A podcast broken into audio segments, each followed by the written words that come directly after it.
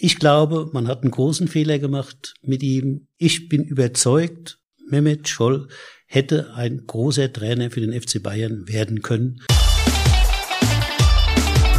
Phrasenmäher, der Fußballpodcast mit Kai Tramann. Und das Phrasenmäherjahr 2021, das startet mit einer echten Rekordfolge. Felix Magath ist heute zu Gast und klar, Felix Magath hat einiges zu erzählen und er hat in Phrasenmäher Teil 1 auch genau das geliefert, was er von seinen Spielern immer verlangt. Leistung, Leistung, Leistung und das fast zweieinhalb Stunden lang. Du hörst heute also einen sechsfachen Vater, einen sechsfachen deutschen Meister, einen Europapokalsieger der Pokalsieger, einen Europapokalsieger der Landesmeister, einen Europameister, einen zweifachen Vizeweltmeister und du kannst verstehen, warum dieser Felix Magath genau so tickt, wie er tickt. Seit fast 50 Jahren sorgt Felix Magath in der Bundesliga nun schon für Akzente und Schlagzeilen und er hat dabei Geschichten erlebt, die eigentlich für drei, vier, fünf oder sechs Fußballerkarrieren reichen. Wir sprechen heute über Quelix-Einheiten, über die Ängste des Felix Magath. Wir sprechen auch über den Tod seiner Mutter und eine extrem feuchtfröhliche Busfahrt mit Mehmet Scholl. Felix Magath erzählt uns zudem, warum er Bastian Schweinsteiger mal wochenlang ignoriert hat und er verrät am Ende dieser Folge, welcher Fußballer an ihm gnadenlos gescheitert ist. Du kannst Felix Magath und seinen Ausführungen heute sehr entspannt zuhören und du kannst dir dabei vielleicht ein ganz neues Bild von diesem Mann machen, den wir eigentlich schon alle sehr gut kennen und zeitgleich vielleicht überhaupt nicht kennen. Denn heute im Phrasenmäher zeigt Felix Magath ganz neue Seiten. Viel Spaß!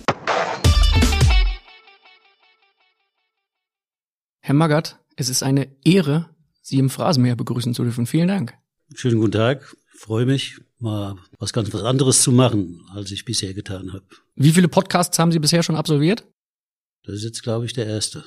Dann feiern wir hier eine großartige Premiere in einem Raum, in dem wir im Phrasenmeer schon mit Dietmar Hamann saßen, im Hotel Hilton am Englischen Garten in München. Horst Held war auch schon hier in diesem Hotel zu Gast im Phrasenmeer, also sprich, da ist schon ein bisschen Vorarbeit geleistet. Die Jungs haben schon ein bisschen was vorgelegt, aber so wie ich sie kenne, werden sie natürlich nochmal einen oben draufsetzen wollen, oder? Ich glaube jetzt nicht, äh, dass jetzt dies ein Wettkampf ist zwischen, egal, Horst Held und mir oder Dieter Hamann und mir, sondern ich glaube, das ist was für Zuhörer, die informiert werden wollen und die vielleicht mal was anderes hören wollen, als sie sonst nur lesen. Und sie wollen vor allen Dingen was hören über sie. Und das ist ah. der wunderbare Zeitpunkt, dass Sie sich einmal kurz vorstellen was ihr über mich wissen solltet. Ja, da fängt man am besten, glaube ich, mit dem Namen an. Ne? Ich bin Wolfgang Felix Magath. Wolfgang war mein eigentlicher Vorname, der früher mal im Pass gestanden hat. Felix war mein zweiter Name. Das war auch der von meinem Vater und da kam ich dann, als er irgendwann 1967 oder so mal nach Deutschland kam und mich besucht hat, auf die Idee, ich will jetzt nicht mehr Wolfgang heißen, sondern lieber Felix genannt werden. Und auch da hat mir wieder der Fußball sehr geholfen. Das hätte ich ohne das Fußballspiel nicht geschafft. Aber dadurch, dass ich dann meinen Heimatort gewechselt habe und woanders hin bin, war das dann doch gar nicht mehr so schwer aus Wolfgang Felix zu machen und deswegen gehe ich mittlerweile als Felix Magath durch die Welt. Ich bin mindestens 67 Jahre alt, habe zweimal drei Kinder, drei ältere und drei jüngere. Die Älteren leben alle, wie das bei mir auch früher der Fall war, in Hamburg und Umgebung und die Jüngeren leben hier in München, wo auch mein Lebensmittelpunkt mit meiner Frau und den drei Kindern seit 2004 ist, auch wenn ich zwischendurch mal immer wieder verreist war und auch mal in anderen schönen deutschen Städten gewohnt habe, sind wir hier in München geblieben, natürlich aus familiären Gründen vor allem. Zum einen aber, weil wir die Sicherheit, die uns die bayerische Hauptstadt geboten hat, sehr geschätzt haben und weil wir glaubten, es wäre gut, wenn unsere Kinder in Bayern zur Schule gehen, in dem Bundesland, wo von den Schülern am meisten abverlangt wird. Und wir wollten halt auch, dass unsere Kinder möglichst viel lernen. Sind Sie so einer, der von Menschen viel abverlangt? Kann ich mir gar nicht vorstellen jetzt nach der Vorbereitung, die ich in den letzten vier Wochen durchführen durfte. Ja, was heißt viel abverlangt? Also ich unterscheide in Privatleben und Berufsleben. Was mein Privatleben anbelangt, da verlange ich im Grunde von niemand was weil privat ist privat und jeder kann machen aus meiner Sicht oder sollte sich im Rahmen der gesellschaftlichen Ordnung so verhalten, wie er will. Und ich bin auch ein sehr freiheitlich denkender Mensch und lasse jedem die Freiheit, dass er eben tun soll oder kann, was er will, äh, solange er dabei sich nur selbst zerstört. Damit meine ich zum Beispiel eben Zigaretten rauchen, Alkohol trinken. Sowas habe ich ja auch alles früher sehr gut mitgemacht. Mittlerweile, wie gesagt, würde ich sagen, jeder kann oder sollte so leben, privat wie er will. Wenn man dann allerdings auch einen Beruf hat und ein Beruf, der hängt für mich eigentlich ursprünglich immer mit Leistung zusammen. Und da erwarte ich zum einen von mir Leistung, ich will was leisten und ich habe mich immer schon an Leistungen erfreut. Schon als Kind habe ich natürlich die sportlichen Leistungen vor allem verfolgt bei Weltmeisterschaften, Olympiaden und so weiter. Und da könnte ich eine kleine Geschichte erzählen, die vielleicht dann so ungefähr meine äh, Einstellung zur Leistung etwas skizziert. Ich musste als Kind, weil meine Großmutter kurz vor meiner Einschulung gestorben war, eine Grundschule besuchen, die ein paar Kilometer weit weg war. Und wie man dann halt als Sechsjähriger, Sieben-, Achtjähriger so manchmal ist, habe ich dann ab und zu mal den Bus verpasst, der dahin gefahren ist, der mich dahin gebracht hat, so dass ich dann zu Fuß gehen musste. Ich habe es dann da allerdings beim Gehen nicht belassen, sondern ich bin dann gelaufen, weil ich nach Hause wollte. Ich wollte schnell nach Hause. Und deswegen bin ich dann auch so schnell gelaufen, wie ich konnte und nicht nur langsam. Und äh, ich bin dann, während ich gelaufen bin, für Deutschland gelaufen im Rahmen ne, einer Olympiade oder einer Weltmeisterschaft. Und dann bin ich immer gegen Amerikaner, gegen Russen und an Chinesen gab es damals noch nie so viele bei der Weltmeisterschaft Olympiade, aber gegen halt andere Athleten von anderen Ländern gelaufen. Und Sie werden es nicht glauben. Sie haben Gold geholt. Ich habe immer gewonnen. Ja und habe dann halt auch immer gegen Ende des Ankommens dann nochmal einen Schlussspurt angezogen und habe dann nochmal Gas gegeben bis eben an meine Leistungsgrenze. Das Dumme ist, ich habe mich, glaube ich, bis heute nicht geändert. Sie haben mal gesagt, das war bei einer Umfrage im Fokus im Jahr 2005, als Kind wollten Sie sein wie ein Langstreckenläufer, der sich gegen alle Konkurrenten durchsetzt und für Deutschland die Goldmedaille gewinnt. War das dann auch Ihr Berufstraum damals? Nein, nein. Das, das war nur so der Schulweg. Quasi. Das war eigentlich nur, ja, ja, zur Überbrückung des Schulwegs und dann Fußball spielen, ja. Jetzt ist dann irgendwann in der Zeit als Profifußballer die Bildzeitung dazugekommen und Sie haben jetzt die einmalige Chance für alles, was wir Ihnen so in den letzten 45, 46 Jahren um die Ohren gehauen haben, uns einmal die Retourkutsche zu liefern und einmal zu sagen, was Sie von Bild halten. Das Bildbashing. Das Bildbashing. Also, wenn ich anfangen würde, da glaube ich, kämen wir zu nichts anderem, weil ich war ja ein paar Jährchen in der sogenannten Öffentlichkeit und wurde ziemlich oft oder lange in meinem Leben von und mit der Bildzeitung begleitet und von daher gab es natürlich viele Aufeinandertreffen und man kann sich vorstellen, als, als derjenige, der das mitmachen muss, denn man kann sich ja dagegen nicht wehren, konnte sich nicht, kann sich auch nicht dagegen wehren, öffentlich beurteilt zu werden, gab es natürlich so viele Situationen, womit dann jemand, der beurteilt wird, nicht einverstanden ist, dass wir hier auch da nie so richtig weiter kämen. Die Bildzeitung ist natürlich für das Fußballgeschäft das wichtigste Medium gewesen in den, keine Ahnung wie viel, 40 äh, oder 50 Jahren, die ich das mitgemacht habe.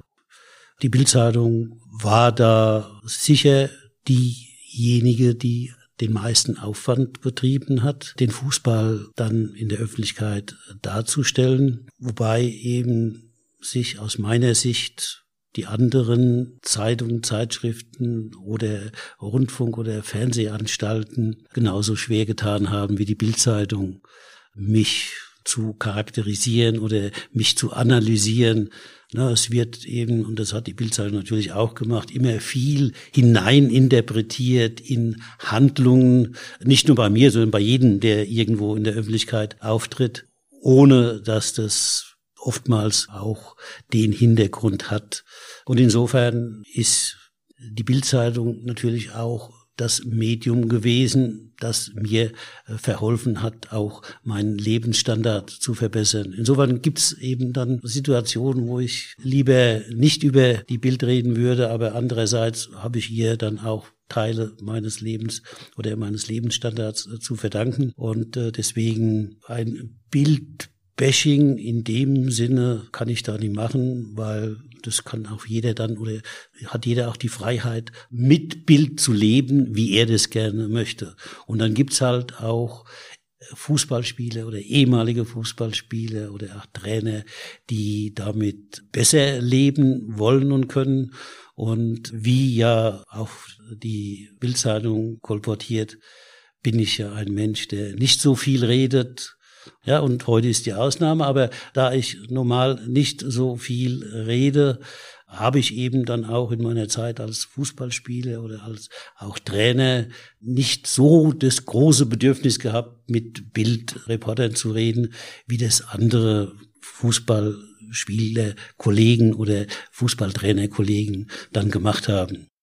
Das heißt, wir haben auch mal Käse geschrieben, aber unterm Strich stimmt's heute auf ihrem Konto. Von daher ist es irgendwie eine gesunde Mischung gewesen, die Berichterstattung vom Bild und naja, also den Profit, die, den die, Sie rausziehen die, konnten. Nein, die Berichterstattung von Bild stimmt natürlich nicht, das ist klar. Aber sie unterscheidet sich nicht von der Berichterstattung von anderen. Ne, egal. Also schreiben wir genau den gleichen Käse wie alle anderen auch. So ungefähr, ja. ja.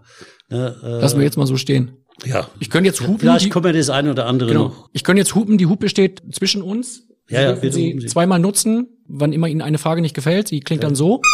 Ich darf sie nutzen, wann immer mir eine Antwort nicht gefällt, aber natürlich hupe ich jetzt nicht bei dem Bildbashing. Also okay, okay. das bleibt natürlich ganz sauber so stehen. Sie haben gerade angesprochen, Ihre Kindheit. Ihr Vater, den Sie eigentlich erst so richtig kennengelernt haben, als Sie 14, 15 waren.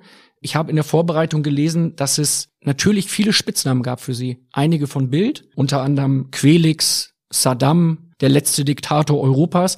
Es gab aber auch welche, die ein bisschen netter klingen. Unter anderem der Spitzname Maggi. Wer hat sie früher Maggi genannt?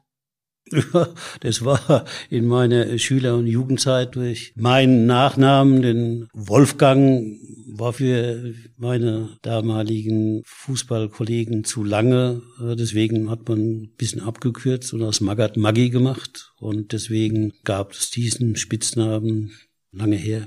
Nennt Sie heute noch jemand so? Nein. Auch die anderen Spitznamen Ihre Kollegen von der Bildzeitung haben natürlich immer gerne mal übernommen, wenn irgendein Fußballspieler, der nicht so erfolgreich war, aber trotzdem Aufmerksamkeit brauchte, der hat dann natürlich gerne die Gelegenheit genutzt und hat dann solche blödsinnigen Vergleiche gezogen und hat dann mit irgendwelchen Geschichten um sich geworfen. Die wurden natürlich dann gerne aufgegriffen, aber das hat sich dann nie durchgesetzt. Wie kommen Sie mit dem Spitznamen Quelix klar? Sehr gut. Sehr ja? Gut. ja, ja? Das ist eigentlich auch so ein kleines Lob, ne? Das ist ein, aus meiner Sicht sehr großes Lob, weil ich bin also wirklich ein Asterix-Freund und freue mich natürlich über die Leistungen von Obelix und Asterix und deswegen finde ich den Namen angebracht. Ich habe ja nie ein Hehl daraus gemacht, was jetzt meine berufliche Ausrichtung angeht, dass ich Leistung gerne sehe und auch für mich war das die äh, Arbeitsphilosophie als Trainer, dass ich mehr Leistung von den Spielern haben wollte, als sie sich selbst zugetraut haben.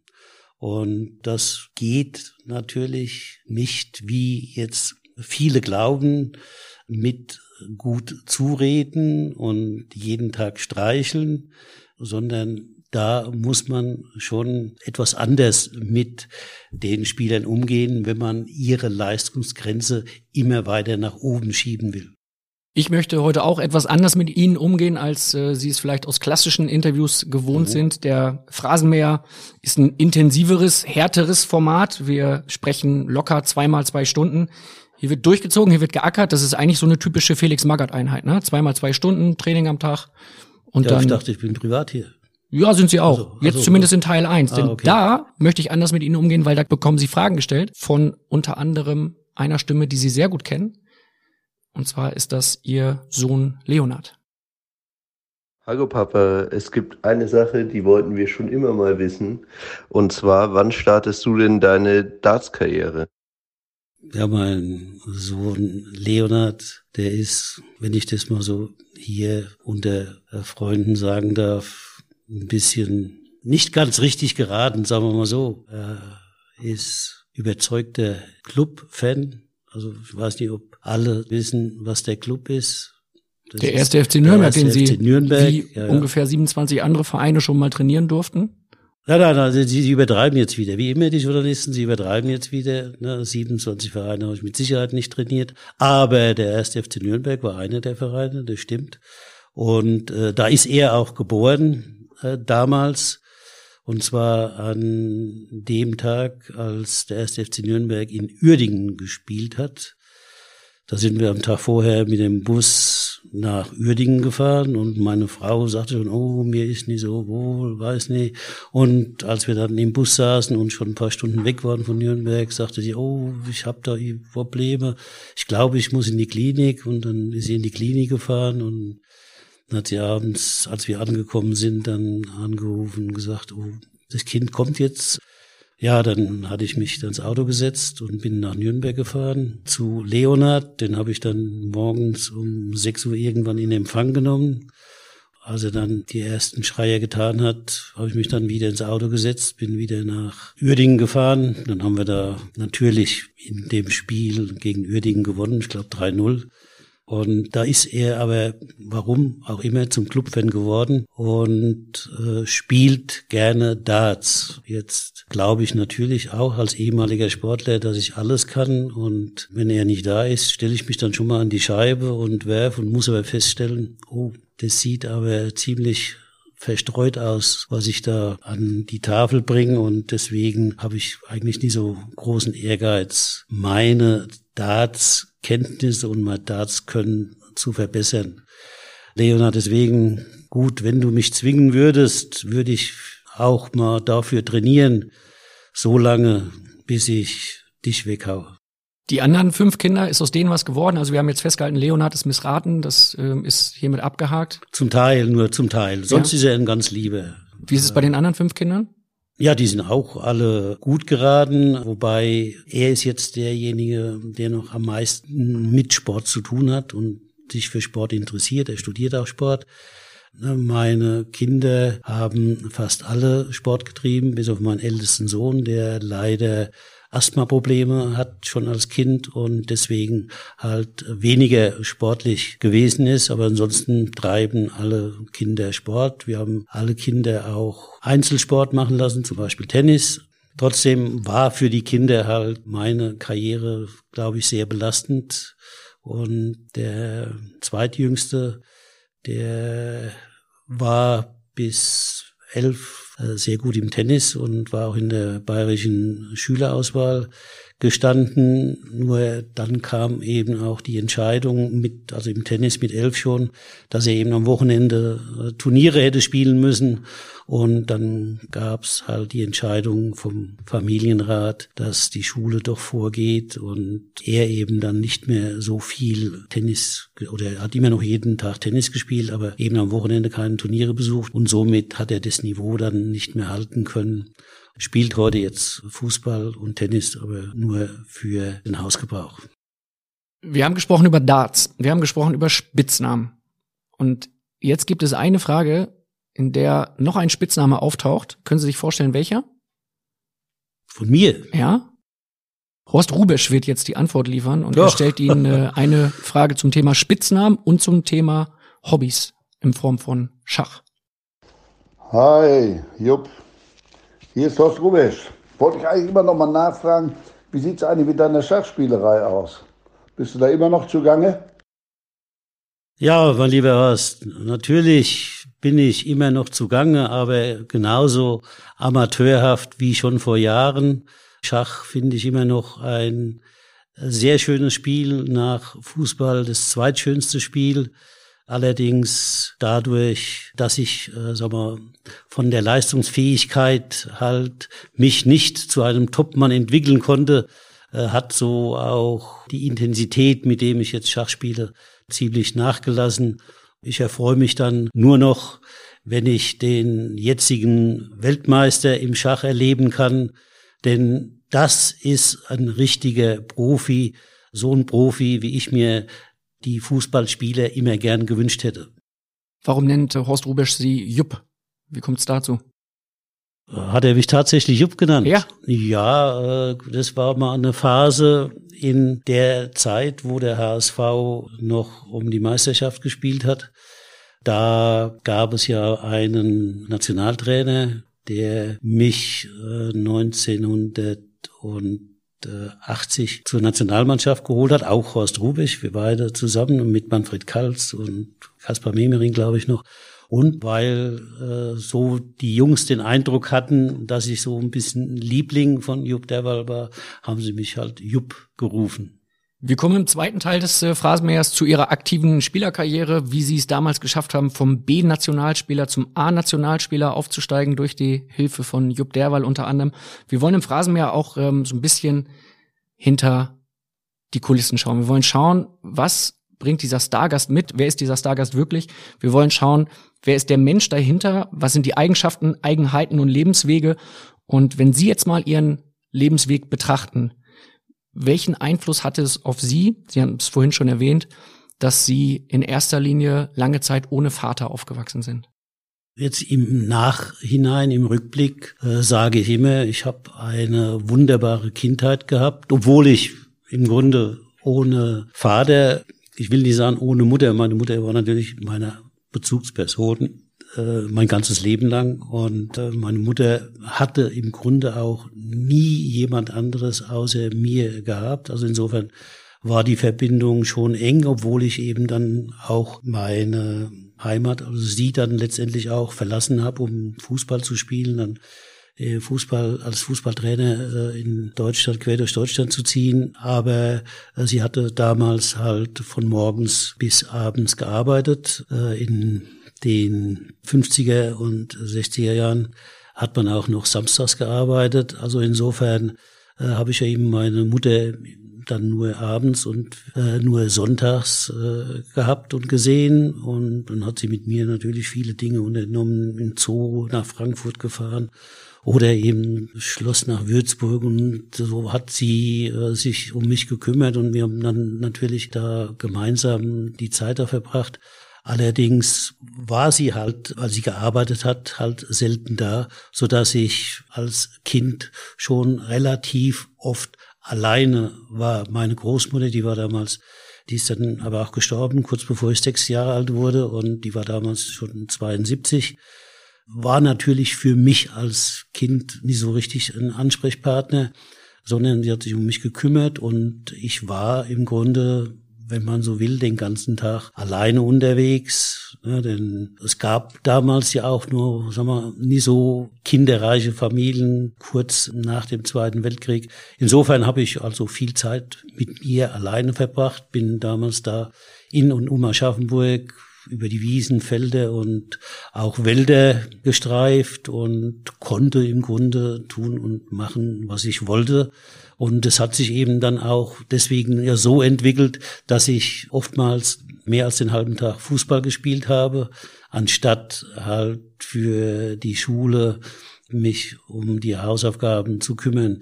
Die wurden dann mal so schnell nach Schulschluss so das Nötigste im Schnellverfahren gemacht und anschließend die meiste Zeit halt mit Fußballspielen verbracht und somit habe ich den Schluss daraus gezogen, ich hatte eine wunderbare Kindheit, aber natürlich hat das Fehlen eines Vaters und im Grunde auch der Mutter die Konsequenz gehabt, dass ich auf der Straße groß geworden bin ja, mit allen halt auch Nachteilen. Ne? So ist ne, meine, da ich eben auch, wie gesagt, nicht so oft im Kreise von an, an den Kindern oder so unterwegs war, äh, habe ich dann mich mit mir beschäftigt oder habe also äh, nicht so viel äh, kommunizieren können, weil niemand da war. Und somit bin ich eben so geworden, dass ich weniger vielleicht rede, aber viele Dinge halt beobachte, sehe und dann mit mir selbst abmache. Das ist so wahrscheinlich das Entscheidende in meinem Werdegang, dass ich also im Grunde mich so entwickelt habe, wie die Situation das halt hergegeben hat. Ich halte mich jetzt nie für ungebildet, aber ich hätte schon noch ein bisschen mehr in der Schule lernen können. Aber dann hätte ich es vielleicht als Fußballspieler nicht so weit gebracht. Also insofern bin ich wunschlos glücklich, ich bin zufrieden, ich bin dankbar, vor allem dankbar für die Entwicklung, die ich durch den Fußball genommen habe. Und äh, wie das immer so ist, dachte ich halt auch, es wäre immer auch war ganz gut, wenn ich dann was zurückgeben würde an Spiele, an junge Leute, die, sag mal, auch auf dem Weg sind oder den Weg zum Fußballprofi gehen wollen. Deswegen ging ich natürlich immer von dem Weg aus, den ich gemacht habe, den ich erlebt habe. Und ich orientiere mich dann halt an der Praxis, wie das bei mir gelaufen ist und halte halt diesen Weg für sehr gut, wenn man wirklich erfolgreich Fußball spielen oder Sport treiben will. War Ihre Mutter Ihre wichtigste Bezugsperson in Ihrem Leben? Ja, natürlich, selbstverständlich. Auch wenn sie in der Woche nie so oft da war, war sie natürlich immer dann abends oder dann an, am Wochenenden die Person, die natürlich mich geprägt hat, die mich erzogen, aufgezogen hat und äh, die mich betreut, behütet, die sie immer um mich gekümmert hat. Ich darf kurz nachfragen, Sie haben jüngst äh, Abschied genommen von Ihrer Mutter, ist das richtig? Sie ist letztes Jahr gestorben, ja, äh, aber nicht durch Corona, auch nicht an Corona. Aber sie ist einen Tag vor ihrem 95. Geburtstag gestorben, weil sie gestürzt ist und kam dann ins Krankenhaus und man hat dann geguckt, ob sie Corona hat, aber hat dann festgestellt, dass sie zwar nicht Corona hatte, aber beide Lungen entzündet waren und wegen der beidseitigen Lungenentzündung ist sie dann da gestorben. Wie war das für Sie dann Abschied zu nehmen von dieser für Sie wichtigsten Person?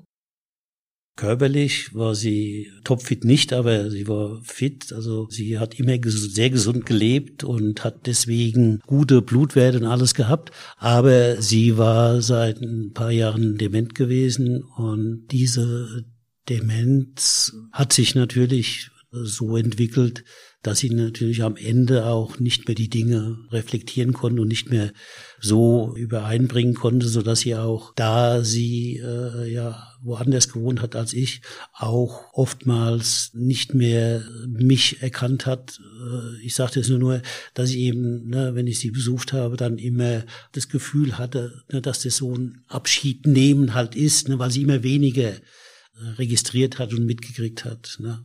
Und insofern glaube ich eben auch, sie war körperlich näher war sie noch sehr in Ordnung, aber die Krankheit hatte sie halt doch schon sehr gezeichnet. Das stelle ich mir extrem schwierig vor, wenn die eigene Mutter sie dann nicht mehr erkennt. Gut, es war natürlich eine Entwicklung. Ist natürlich bitter gewesen, als ich das feststellen musste. Äh, das war ja nicht so, dass man das gemerkt hätte, sondern Sie hat ihr ganzes Leben im Grunde alleine gelebt und sie wollte eben auch, als sie noch fit war, auch alleine leben in Aschaffenburg. Und das war dann auch alles sehr gut gewesen. Äh, und äh, sie konnten natürlich dadurch, wenn man sie mal besucht hat, auch dann Dinge überspielen. Ne, man hatte manchmal ein bisschen ne, das Gefühl, ist was vielleicht nicht so ganz richtig, aber äh, eigentlich war alles in Ordnung. Ne, sie hatte hier Haushalt sehr in Ordnung gehabt. Das war also alles einwandfrei. Und äh, sie hatte dann aber einmal, als meine Schwiegermutter 80. Geburtstag feierte, die hat dann oben in äh, Norddeutschland gefeiert, sollte meine Schwägerin, die in Karlsruhe lebt, sie auf dem Weg dahin mitnehmen. Und meine Mutter hatte auch zugesagt, war alles klar, ja, ja. Und ne, dann ist äh, also meine Schwägerin dann bei ihr vorbeigefahren, hat geklingelt, stand dann vor der Tür und hat gesagt, so, wo ist die Tasche? Wir fahren. Dann sagt meine Mutter, wohin? Nö, ich fahre nicht mit.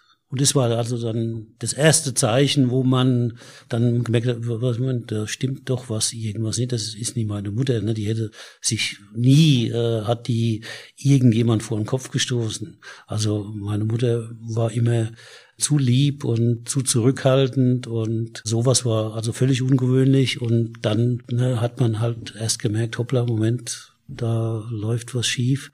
Aber das ist dann halt nicht mehr aufzuhalten. Ne? Haben Sie sich dann ärztliche Hilfe geholt, logischerweise auch vielleicht ja, gut, psychologische Hilfe? Hilfe? Nein, also es ging ja darum, hole ich sie zu mir nach München, sucht man jetzt da einen Ort, wo sie gepflegt wird, wo sie betreut wird.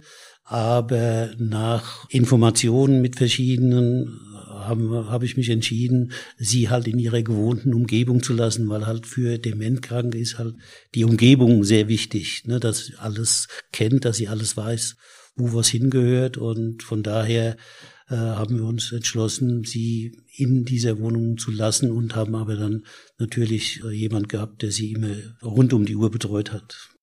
Ihren Vater, der damals bei der US Army war, dann nach Puerto Rico gegangen ist, haben Sie wiedergefunden, für sich entdeckt, äh, den Kontakt aufgenommen. Da waren Sie 14, 15. Wie haben Sie das gemacht?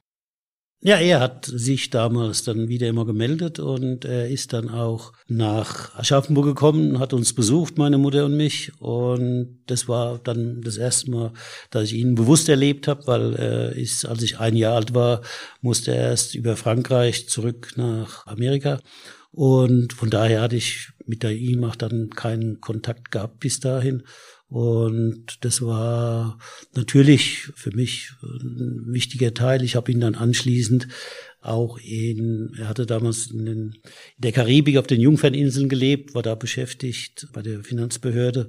Und da habe ich ihn, wie gesagt, da drüben dann mal besucht und anschließend habe ich ihn im Grunde jedes Jahr dann auch besucht, auch mit meiner Familie bin ich halt immer, wenn ich Urlaub hatte, rübergeflogen nach dann Puerto Rico oder die Jungferninseln und habe ihn halt in der Urlaubszeit, die ich ja hatte, äh, mit ihm Kontakt gehabt, ihn besucht, mit ihm dann halt gelebt, mal 14 Tage.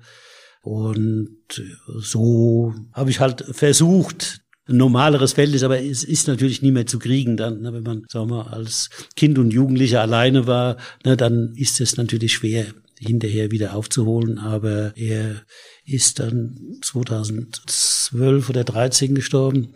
Seitdem sind wir dann auch nicht mehr dahin geflogen, sondern dann also auch keinen Urlaub mehr da verbracht, ja.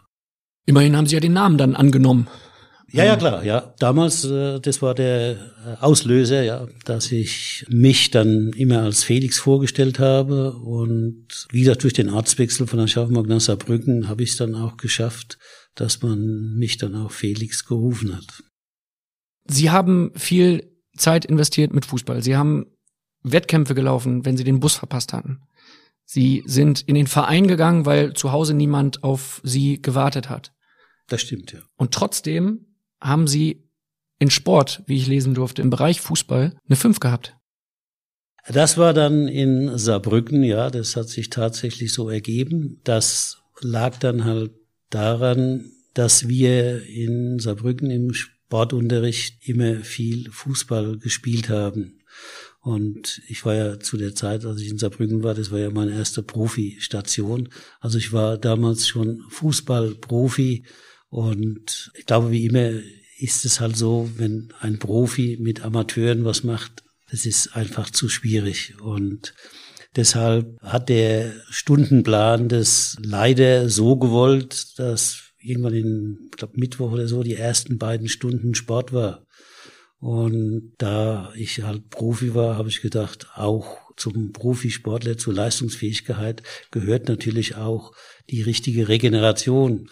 Und dann habe ich lieber am Mittwochmorgen dann noch mal ein Stündchen länger geschlafen, anstatt zum Sportunterricht zu gehen. Den habe ich dann halt öfter mal ausfallen lassen und das hat mir dann die fünf. Sie haben Einheiten geschwänzt, Stunden geschwänzt. Ja, muss ich gestehen. Ja, ja. Die ersten beiden Stunden, ja. Was würde denn der Trainer Magath machen mit einem Spieler, der sagt, ach, Herr Magath, wissen Sie was, da gehört auch Regeneration zum Profidasein dazu. Ich komme jetzt heute mal nicht und wünsche dem Rest der Mannschaft, die nicht so talentiert sind, viel Spaß beim Trainieren. Dem würde ich sagen, dass ich als Trainer nicht nur für das Training, sondern auch für die Regeneration zuständig bin. Und das würde ich ihm dann sagen, ich sag dir dann auch, wann du wie viel regenerierst. Sie wollten damals auch Sportlehrer werden, habe ich gelesen. Das war Ihr erster Berufswunsch. Ich bin ja dann auch zum Fußball letztendlich gekommen, weil ich durch meine nicht so guten schulischen Leistungen keine Perspektive mehr hatte. Ich hatte mit 15 oder so auch dann schon mal ein Angebot damals vom ersten FC Nürnberg. Ich glaube, es war die erste Jugendakademie, die gegründet wurde in Deutschland. Die hätten mich dann damals auch gerne in die Akademie genommen, aber ich habe mir das damals halt einfach nicht zugetraut und habe mich einfach bei meinem Verein, bei dem ich als Schüler und Jugendlicher gespielt habe, so wohl gefühlt, dass ich also nicht den Schritt nach Nürnberg gemacht habe, sondern weiter in Aschaffenburg geblieben bin und auch dann daneben äh, die Schule besucht habe. Und äh, nur da hat sich halt dann immer mehr gezeigt, dass die Schulnoten nicht so sind, dass ich sagen könnte, was ich denn später mal werden wollte, welchen Beruf ich ergreifen wollte. Und somit bin ich dann auch dann in die Spur Fußballprofi gekommen und habe das Angebot dann äh, im Jahre 1974 von dem ersten FC Saarbrücken angenommen. Das Jahr vorher hatte ich schon mal Probetraining in Darmstadt und glaube Göttingen und bei Offenbach, glaube ich, gemacht. Aber die wollten sie alle nicht, ne? Doch, doch, die wollten ja? mich. Doch, die wollten mich auch alle. Aber Göttingen war mir dann zu weit und zu wenig Geld. Darmstadt, die wurden damals gerade süddeutscher Meister. Und da habe ich gedacht, oh, die sind vielleicht zu gut. Das habe ich mir dann nicht zugetraut. Und äh, zu den Amateuren dann von Offenbach wollte ich dann eigentlich nicht. Und deswegen bin ich noch in Aschaffenburg geblieben. Und nach dem zweiten Jahr bei Victoria Aschaffenburg gab es dann noch das Angebot von Saarbrücken. Und da habe ich dann zugesagt. Und 1974 war ja dann zufällig ist die zweite Liga ja gegründet wurde. Das war dann also war was Neues und äh, es gab das Problem, dass sich ein Verein, der hieß, den kennt dort keiner mehr, aber der hieß oder kaum jemand, weil das ist ein kleiner Vorort von Kaiserslautern, Alsenborn. Die hatten sich äh, sportlich qualifiziert, aber hatten wirtschaftlich nicht so viel Substanz. Deswegen ist der erste FC Saarbrücken damals in die zweite Liga nominiert worden. Und es war, als ich das Angebot hatte und an dem Sonntag als das WM-Finale 1974 zwischen Deutschland und Holland war. Montag sollte ich in äh, Saarbrücken beginnen und das war alles klar. Und am Sonntag hat mich dann jemand von meinem Club in Aschaffenburg angerufen und hat gesagt, du, der SFC Saarbrücken kommt nicht in die zweite Liga, sondern Alsenborn kommt. Wäre ja jetzt abgelehnt worden mit Saarbrücken und ich ja gut, wenn das so ist, dann hatte ich äh, Sonntagabend dann noch die Weltmeisterschaft gefeiert in Aschaffenburg, auch ein bisschen länger natürlich. Was heißt das bei Ihnen, wenn Sie ein bisschen länger feiern oder gefeiert haben? Ja, damals war ich ja noch fit. Damals hieß länger, unter Umständen konnte es dann auch schon mal hell werden. Da hatte ich schon eine gute Kondition gehabt. Und deswegen war ich darauf eingestellt, halt, äh, obwohl ich in Saarbrücken hätte sein sollen nachmittags, war ich dann noch besoffen. Ja, so können wir es auch sagen. Vielleicht nicht jetzt topfit, als ich mittags wach war, aber dann hat man mich dann außer Brücken angerufen. Nachmittags hat man mich erreicht und dann hat man mir gesagt, Blödsinn, wir sind in der zweiten Liga und ich soll doch bitte sofort nach Saarbrücken kommen. Können wir das nochmal festhalten? Dann haben Sie das erste Profitraining aufgrund eines Katers verpasst. Das erste Profitraining ist für mich ausgefallen, ja. So wie der Sportunterricht zuvor auch schon. Äh, so wie der Sportunterricht vorher auch, ja, ja. Das heißt, jetzt gerade lerne ich zumindest gerade eine völlig neue Seite von Felix Magath kennen. Ja gut, es ist für Sie vielleicht neu. Für Sie jetzt ja nicht. Also ich meine, manche nicht, Sachen werden. Sie sich ja trotz der Feierei noch erinnern können, wie wir jetzt gerade festgestellt haben. Ja, ja, ja. äh, Und das ist jetzt von Ihnen natürlich so gut ausgedrückt.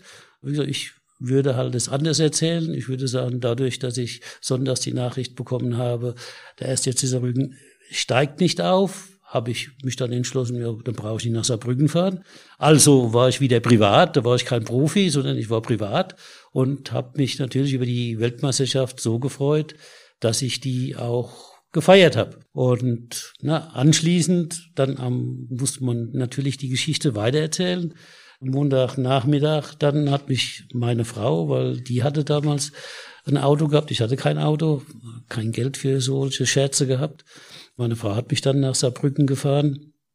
Und am Dienstagmorgen stand dann gleich mal Waldlauf auf dem Programm. Das war dann mein erstes Training und dann war ich natürlich, äh, weil ich schon mal einen Tag verspätet war, mit schlechtem Gewissen dabei. Und dann musste ich während des Waldlaufes kurz zur Seite, weil mir nie ganz wohl war und ich mich übergeben musste und habe mich dann aber weiter wieder eingereiht und habe mein Training zu Ende gemacht, wie es sich gehört für einen Profi. Vorbildlich an dieser Stelle Vorbildlich, möchte ich das dann auch Ja. mal so Ja, dokumentieren, dass ich das vorbildlich finde. Ja. Sie haben damals äh, geraucht, 20 bis 40 Zigaretten am Tag. Ich habe damals geraucht, ja. Das ist ungefähr richtig. Ich habe 20 Zigaretten geraucht, wenn wir zweimal am Tag trainiert haben. Ich habe 40 Zigaretten geraucht, wenn wir einmal am Tag trainiert haben. Und wenn wir gar nicht trainiert haben, konnten es auch mal 60 werden Am Tag. am Tag. Ich bin jetzt nicht der größte Raucher. Wie schafft man denn 60 Zigaretten am Tag? Oh, Muss man ja früh aufstehen, muss man sich einen Wecker stellen, oder? ja. Heute 60 also Zigaretten, da muss ich aber um 6 Uhr aufstehen. Das ging natürlich oftmals schon mit einer Zigarette los, das Aufwachen, ja. Mit dem Aufwachen. Das heißt, sie wachen Ja. auf und das, der erste Griff geht dann, damals gab es kein Handy, dann zur, Ja, ja, zu- zur Packung. was wurde geraucht damals? Frohen Herzens genießen. Greife lieber zu HB. Dann Ah, geht alles wie von selbst. ich erinnere mich noch an das HB-Männchen. Ja, ja, das HB-Männchen, ja. Aber nicht weiter erzählen, weil sonst kriege ich einen neuen Spitznamen. Sonst bin ich jetzt HB-Männchen? Das HB-Männchen, ja. Heute rauchen sie nicht mehr, ne? Nein, ich habe am 22.02.1982 aufgehört. Am Tag vor einer Operation, wie ich lesen durfte. Am Tag vor einer Knieoperation, ja. Das war dann meine letzte Zigarette. Also am 21. Da haben sie dann festgestellt, okay, jetzt gehe ich mal von 60 auf null. Wie schafft man das dann? Überzeugungskraft. Ja gut, also der erste Tag war nicht so schwierig, weil ich ja vormittags operiert wurde, dann erst nachmittags aufgewacht bin und dann auch nie so unbedingt das Bedürfnis hatte, eine Zigarette zu rauchen.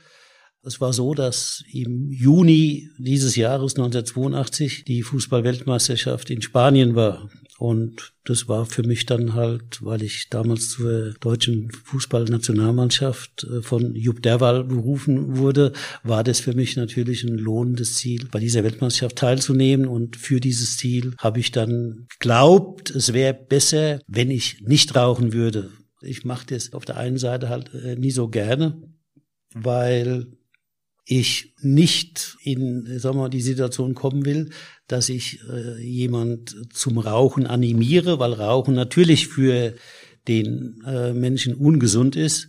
Ich habe aber festgestellt, dass das Nichtrauchen aus meiner Sicht meine Leistung eher eingeschränkt hat.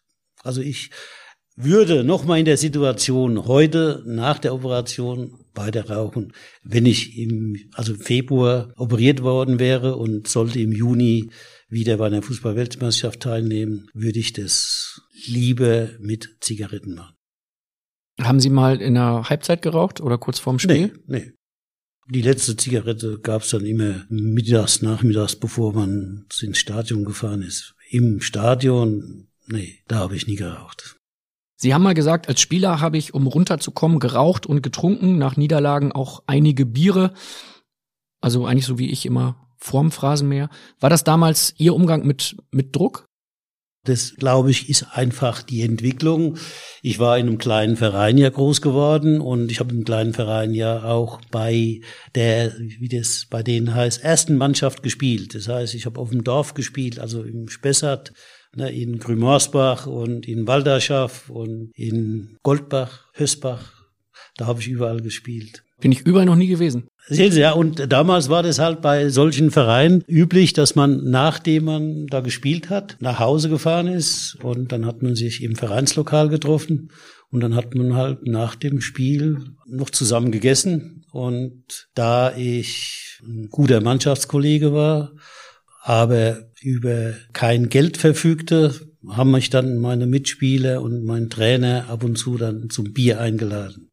Und so kam ich dann auch immer nach den Spielen immer mal zu einem Bier. Und in der Klasse, der zweitiefsten Klasse in Deutschland oder der dritttiefsten Klasse gut, ja. in Deutschland, da ist es, glaube ich, üblich, dass man dann so nach dem Spiel auch mal ein Bier trinkt. Und oder das habe ich dann, oder zwei, oder ja, vielleicht drei. Und das habe ich dann halt auch beibehalten, als ich noch Profi war, weil ich ja halt mit dieser Entwicklung auch groß geworden bin.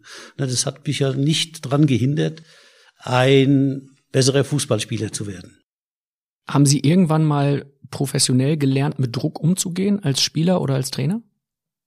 Nein, man ist einfach so da reingewachsen und ich glaube halt, Druck ist etwas sehr Subjektives und ich glaube auch, dass viele sich den Druck halt selbst machen, weil sie immer sich zu sehr sehen. Beim Fußball ist ja das Schöne, dass man für eine Mannschaft spielt. Es spielt ja nicht der Paul Hubert oder der Peter Meyer, sondern es spielt ja ne, der TV 1860 Aschaffenburg oder es spielt der 1. FC Saarbrücken oder es spielt halt der Hamburger Sportverein gegen jemand. Und wenn man für den Hamburger Sportverein spielt, dann hat man auch nicht so viel Druck, weil man macht es ja für jemand anders.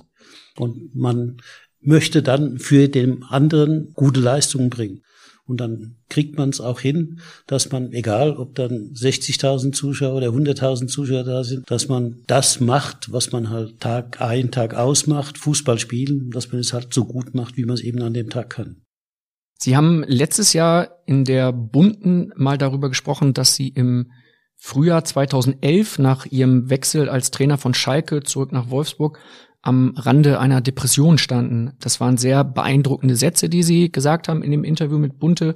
Ich zitiere daraus einmal. Sie sagen unter anderem, heute herrscht ein enormer Druck im Fußballgeschäft. Wahrscheinlich war ich im Frühjahr 2011 als Trainer tatsächlich am Rande einer Depression. Ich hatte ein halbes Jahr auf Schalke hinter mir, in dem ich ständig öffentlich kritisiert wurde und sämtliche negative Emotionen abbekam. Ich bin morgens aufgewacht und dachte, Heute stehst du nicht auf und bleibst liegen. Mir war einfach alles zu viel. Damals habe ich einen tiefen Abgrund gesehen und um ein Haar wäre ich hineingefallen. Rückblickend muss ich sagen, das war knapp. Ich bin überzeugt, dass mich einzig meine Familie davor bewahrt hat, krank zu werden. Das ist etwas gewesen, was mich in der Vorbereitung total gefesselt hat, weil ich diese Seite, ich habe es letztes Jahr, als es in der Bunten veröffentlicht wurde, einmal kurz überflogen, aber gar nicht so bewusst wahrgenommen. Wie sah das damals in Ihnen aus? Als Spieler oder als Trainer mache ich mir den Druck oder habe ich mir den Druck natürlich immer selbst gemacht. Weil, warum? Ich wollte immer gewinnen. Ich bin nicht glücklich oder ich bin nicht glücklich, ist so, so ein Witz. Ich kann nicht verlieren. Gott sei Dank hat da ein anderer, nämlich den ich vorhin zitiert habe, der jetzige Schachweltmeister, der hat es mal viel besser ausgedrückt, als ich das könnte. Äh, der wird ja auch kritisiert, weil er so professionell ist, weil er gewinnen will. Und ich habe ja gesagt, ich will immer gewinnen. Ich kann nie verlieren. Klar kann ich nie verlieren.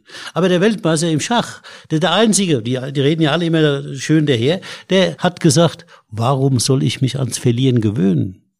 Ich will mich nicht ans Verlieren gewöhnen. So, und genau so ist es bei mir. Ich will mich nie ans Verlieren gewöhnen. Ich will immer gewinnen. Und deswegen habe ich ja für mich immer schon Druck. Wenn ich eben irgendwo als Trainer gearbeitet habe, da wollte ich, ich habe nie gesagt, ich erreiche Platz fünf oder erreiche Platz drei oder Platz zwei oder Platz eins, so gut, wie es irgendwie geht. Ich weiß, dass ich nie vorhersagen kann, wo ich lande, ne, sondern ich muss aber natürlich das Ziel haben, so gut wie möglich abzuschneiden. Und das hatte ich immer. Deswegen habe ich ja immer nach Niederlagen, das hat mit Schalke dann nichts zu tun, sondern es war immer so, habe ich die Nacht darauf im Grunde nicht geschlafen. Ja, da habe ich dann vielleicht mal zwei, drei Stündchen, ne, ab drei oder vier irgendwann geschlafen, ne, bis zum Aufstehen. Was haben Sie in der Zwischenzeit gemacht? Ja, abends habe ich mir die Spieler nochmal angeguckt auf Video, ja, und dann war ich natürlich äh, mit dem Spiel beschäftigt. Wenn ich mich dann ins Bett gelegt habe, habe ich dann äh, wenn ich das Spiel dann genug gesehen hatte, habe ich wahrscheinlich mehr Fernsehen geguckt oder irgendwas und na, ich war halt nie müde.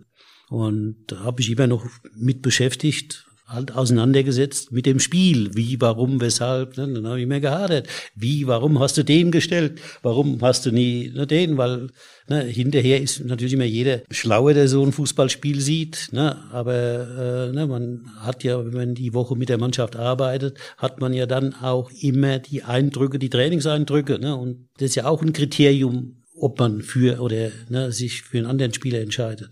Und insofern ne, habe ich mich immer nach dem Spiel natürlich mit dem Spiel selbst, aber auch halt äh, meine Entscheidungen des Spiels auseinandergesetzt ne, und gefragt, hätte ich nie wissen müssen oder nie sehen können, dass der schlecht drauf ist oder ja und äh, so da als Trainer habe ich dann mehr Rotwein als Bier getrunken.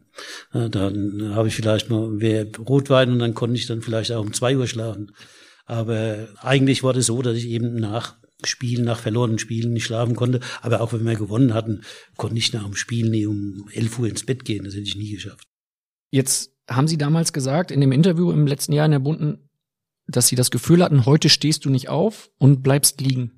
Und ich lag öfter im Bett und wollte nie aufstehen. Das habe ich ja nie mit Depression in Verbindung gebracht. Oder, oder ne, aber das, das war halt so, dass er dann gesagt hat, oh lieber Gott und was, ne, wohin und wieder und nach Gelsenkirchen. Nein, das war schon ein Problem, aber das war, wie gesagt, äh, erstmal ein Problem nicht der Berichterstattung, sondern das größere Problem war halt die schwächeren Leistungen in der Meisterschaft in der zweiten Saison. Wobei halt die Leistungen, die, vor allem in der Meisterschaft waren die schwach, aber in den Pokal- und Europapokalspielen waren die Leistungen immer gut. Also das war eben diese Diskrepanz und dass wir in der Meisterschaft dann so schlecht standen. Verlorene Spiele sind für mich halt eine Katastrophe von vornherein. Also egal, wie die Berichterstattung ist. Und da kam aber dann dazu, das kommt ja oben drauf. Ne? Wir haben ja dann öfter mal Spiele verloren und dann kommt dann noch der Druck, der dann ja gemacht wurde, wurde ja, würde ich mal jetzt behaupten, ne, was jetzt zum Beispiel Ihr Blatt schreibt. Es ist zwar äh, so gewollt und gemacht ne, von den Bildjournalisten, aber trotzdem kann der ja das nur so machen, weil Informationen aus dem Club herauskommen. Ne, und deswegen war das natürlich so, dass ich ja gemerkt habe, dass man gegen mich gearbeitet hat im Club damals. Das fing also schon in der ersten Saison an. Da wurden ja schon die Fans oder halt nicht die Fans, muss man ja auch wachsam sein. Damals gab es ja noch jemand, der die Fans geführt hat, der mehr oder weniger von der Führung, also außer mir, ne, in Gelsenkirchen betreut wurde. Sie meinen Rolf Rojek, der damals die den der war ja der Fanbeauftragte ja. von Schalke 04 und der war ja aber auch Fanvertreter beim DFB. Er hatte also die Fanclubs im Grunde unter sich. Er war der Chef da. Und er durfte halt auch Auswärtskarten verteilen das hat man vom Club aus ihm überlassen und er durfte auch bestimmte Fanartikel verkaufen. Also er hatte äh, wirtschaftliches Interesse dran gehabt.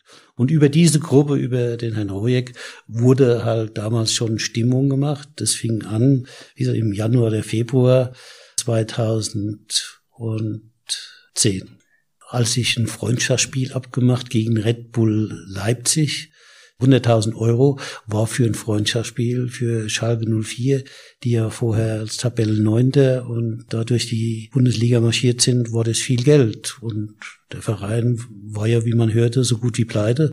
Und deswegen war das natürlich auch notwendig, dass man 100.000 Euro mitnimmt, wenn man es kann. Ja, aber da wurde dann schon angefangen, Stimmung gegen mich zu machen. Wie kann man gegen solche spielen? Na, das macht man nie. Wir sind so ungefähr, wir sind ein anständiger Verein. Da ging es halt schon los, dass Stimmung gegen mich gemacht wurde und es hat sich eben dann hingezogen bis zu meiner Entlassung dann. Wir sprechen im zweiten Phrasenmehrteil mit Ihnen ausführlich über Ihre äh, Station Schalke, über Ihre Zeit dort. Sprechen wir nochmal jetzt über dieses Gefühl von, ich kann morgens nicht aufstehen, ich möchte morgens nicht aufstehen. Und Sie haben ja gesagt, Ihre Familie hat Sie davor bewahrt, krank zu werden. Familie war ja immer, meine Frau hat sich jedes Wochenende freitags nach Schulschluss oder nachmittags ins Auto gesetzt und ist dann zu mir gefahren gekommen mit den Kindern. Also die waren im Grunde bei jedem Heimspiel gewesen und oftmals halt auch bei den Auswärtsspielen dabei. Die Familie war ja außerhalb dann von Schalke 04 mein einziger Bezugspunkt. Das Schöne ist immer, wenn sowas ja kommentiert wird, wenn ich also verschiedene Funktionen da eingenommen habe, bedeutet das ja, dass ich ein bisschen was arbeiten muss, ne, wenn kein anderer da ist. Und natürlich bin ich ja gar nicht in der Lage, drei Funktionen alleine auszufüllen. Das geht halt gar nicht. Und trotzdem, wie ja die beiden Phasen in Wolfsburg und in Schalke gezeigt haben, ist es trotzdem möglich, das zu machen. Aber man braucht natürlich dann die Unterstützung vom Verein, ne, damit man eher die verschiedenen Funktionen auch unter einen Hut bringt. Aber wenn man eben, wie ich, da halt sich Tag und Nacht mit der Mannschaft beschäftigt, mit dem Verein beschäftigt und dann halt auch äh, Entscheidungen fällen muss und Dinge äh, in die Wege leiten muss, dann hat man halt nicht mehr Zeit, um noch ne, sich groß mit Freunden zu treffen. Da wundere ich mich heute immer noch, wie äh, manche Fußballtrainer ne, ihr Golfhandicap verbessern könnten. Das ist mir ein Rätsel, wie das geht. Ich konnte es also nicht jedenfalls. Ich war immer voll fokussiert auf meine Mannschaft, auf meinen Verein. Und deswegen habe ich halt außer meiner Mannschaft auch nur die Familie gehabt. War das ein Punkt, an dem Sie dann auch vielleicht mal darüber nachgedacht haben, aufzuhören als nee. Trainer? Nee. Also obwohl Sie morgens das Gefühl hatten, ich kann eigentlich nicht mehr und ich bin kurz davor, krank zu werden, haben Sie trotzdem gesagt, okay, ich mache aber weiter. Na gut, ich habe das jetzt nie äh, mit krank assoziiert. Ich habe nur halt das Gefühl gehabt, du willst nie aufstehen, ne, du willst heute lieber im Bett bleiben. Aber ich habe jetzt nicht das Gefühl gehabt, dass ich deswegen krank werde. Aber es war natürlich äh, stimmungsmäßig schon schwierig, dann immer nach Gelsenkirchen zu fahren ne, und Pressekonferenzen oder sowas zu machen. Was war denn dann Ihr innerer Antrieb? Ja, mein Antrieb ist immer mein Job. ne, ich fühle mich verpflichtet, meinen Job so gut wie es geht zu machen. Ich will immer Leistung abliefern. Ich will immer das Beste für den Verein rausholen und daran arbeite ich dann auch so lange, bis man halt sagt, Felix, danke, es genügt, es reicht. Sie haben in einem Interview mit dem Abendblatt damals mit dem Politiker Guido Westerwelle einmal gesagt, natürlich geht mir Kritik in den Medien auch sehr nah. Das ist etwas, wo ich gar nicht das Gefühl gehabt hätte, dass sie das so mitnimmt. Dass ich auch Fehler mache, ist doch ganz klar. Das ist gar kein Thema. Aber jetzt im Gegensatz zu anderen bin ich bereit, Fehler zu machen. Ich arbeite nie so, habe nie so gearbeitet, dass ich jetzt nur geguckt habe, oh, jetzt muss ich Fehler vermeiden, damit mich nie jetzt ein Journalist oder einer aus dem Verein oder dem Vorstand oder im Aufsichtsrat oder irgendjemand dass er mich kritisieren kann. Nein, so Abwege bin ich nie gekommen. Ich habe immer versucht, mit einer Entscheidung den Verein den Spieler oder die Mannschaft vorwärts zu bringen. Und das führt natürlich dazu, dass man eben viele gegen sich hat, wenn man immer Entscheidungen trifft. Ne, weil eine Entscheidung ist halt nie nur positiv, ne, sondern eine Entscheidung, egal wie oder welche Entscheidung das ist, hat immer zwei Seiten. Und es gibt immer jemand, der eine Entscheidung halt gut findet, aber es gibt halt immer mehr, die eine Entscheidung nicht gut finden. Weil die, die sie gut finden, die sagen nichts, die sind zufrieden, die äußern sich nicht. Die aber unzufrieden sind, die äußern sich dann immer. Sie haben sich mal geäußert, ich gehe nochmal auf dieses Thema ein, Druck aus den Medien, im Armblatt 2012, und da haben Sie gesagt, im Prinzip habe ich eine sensible Seele, bin eher zurückhaltend und weich. Bin ich, ja klar. Ich bin zu lieb. Das ist mein Problem. Das ist jetzt überraschend. Ist also überraschend. viele Spieler, die Sie mal trainiert haben, werden jetzt sagen, zu lieb ist neu. Das rührt daher, dass man auf eine Sache verschiedene Blickwinkel hat. Es gibt jetzt eine Situation, die habe ich ja zufällig mitgekriegt, weil ich lese ja auch keine Zeitungen mehr, jedenfalls nie was den Sport angeht. das habe ich als auch schon seit Jahren, Jahrzehnten gemacht, weil das ist einfach ein Schutz, dass man eben nie alles, was geschrieben wird, weil der Journalist hat ja einen anderen Blickwinkel auf die Situation. Der muss ja auch, der schreibt, der Journalist schreibt ja für Zuschauer oder Leser oder Zuseher, also für Menschen, die das Ganze nur nebenbei betrachten, als Zeitvertreib. Ne, ich als Profi habe ja ein ganz anderes Verständnis. Deswegen ist es eine ganz andere Ausgangsposition. Deswegen verstehe ich, dass ein Journalist die Dinge anders beurteilt. Aber trotzdem muss das ja nie richtig sein. Ne? Genauso wie ich Fehler mache, macht natürlich auch ein Journalist Fehler. Das ist auch keine Frage. Und deswegen äh, habe ich mich dann auch davon gelöst, dass ich mich mit den Fehlern gar nicht beschäftigt habe. Gesagt, lass, interessiert nie. Ne, morgen geht's wieder weiter. Sie können auch gar nicht mehr in die Situation kommen, dass sie Dinge klarstellen oder richtigstellen. Das, das schaffen sie gar nicht, wenn sie im Fußball beschäftigt sind. Ich habe eben damals nichts mehr gelesen, weil ich sagte, das lenkt nur ab, denn alles, was Sie jetzt hören oder sehen, sprich, was Sie lesen, ist hier irgendwo im Hinterkopf. Auch deswegen habe ich ja nichts mehr gelesen, um möglichst neutral meine Entscheidungen treffen zu können, um möglichst nicht beeinflusst zu sein von der Schlagzeile oder von irgendwas. Das war ja der Hauptgrund, warum ich gesagt habe, du, lass mich Ruhe, ich lese nichts mehr. Aber selbstverständlich bin ich dann, wenn ich mal was gelesen habe, wenn ich was gesehen habe, na, trifft einen das auch. Ja, vor allem, weil man halt nur mal weiß, dass man einen anderen Blickwinkel hat und dass vielleicht auch mein Blickwinkel ab und zu der bessere ist als der des Journalisten. Aus Ihrer Sicht? Ja, nicht nur aus meiner Sicht, auch aus der Sicht dann der Objektivität was ja eigentlich irgendwann mal ein Journalist hätte machen sollen. Da sind wir natürlich schon weit wieder weg von dem Berufsbild des Journalisten. Aber dieser Zeitgeist, das hat sich halt auch geändert ne, mit den Jahren. Wie das kann ich eben behaupten, weil ich habe das ja die letzten 50 Jahre alles aktiv miterlebt. Und äh, deshalb äh, natürlich trifft ein dann eine Schlagzeile, ne, wenn man für eine Niederlage oder für irgendwas verantwortlich gemacht wird. Das ist ja das Schöne, gerade Ihr Kollege jetzt wieder, ne, weil ist ja gerade aktuell im Fernsehen, der dann so schön von dem Schalke Omnibus erzählt hat, weil da so viele Spieler drin wären ne, und weil ich so viele Spieler gekauft hätte. Das ist natürlich wunderbar für die Leser ausgedrückt oder ne, wie jetzt dann vielleicht Zuschauer. Ne, und da freuen sich alle, das ist ja platt aktiv, da können Sie sich was drunter vorstellen. Also der Vorwurf, dass Sie zu viele Spieler verpflichtet ja, hätten? Ja, ja. Dass halt wir einen großen Omnibus gebraucht hätten, um die Mannschaft zum Spiel zu fahren, weil ich so viele Spieler verpflichtet habe. Na, wie gesagt, das ist gut dargestellt, trifft natürlich aber die Wahrheit überhaupt nicht. Denn es ist halt ein Unterschied, ob ich bei Schalke 04 beginne und der Verein in der Saison vorher 35 Millionen in den Sand gesetzt hat, kein Geld hat, sondern überschuldet ist und man jetzt noch versuchen muss, aus dieser Mannschaft, die im Grunde nur unterdurchschnittlich gespielt hat, dann auch Spiele abgeben muss, weil sie einfach zu viel verdienen und ihr Geld nicht wert sind, weil es der Verein nicht mehr erwirtschaften kann. Und wenn man dann eben wie ich letztendlich, wie dann ihre Kollegen so schön sagen, ausmisten, weil das ja vorher war ich nie bei Schalke 04, haben die schon keine Leistung gebracht. Also damit hatte ich nichts zu tun.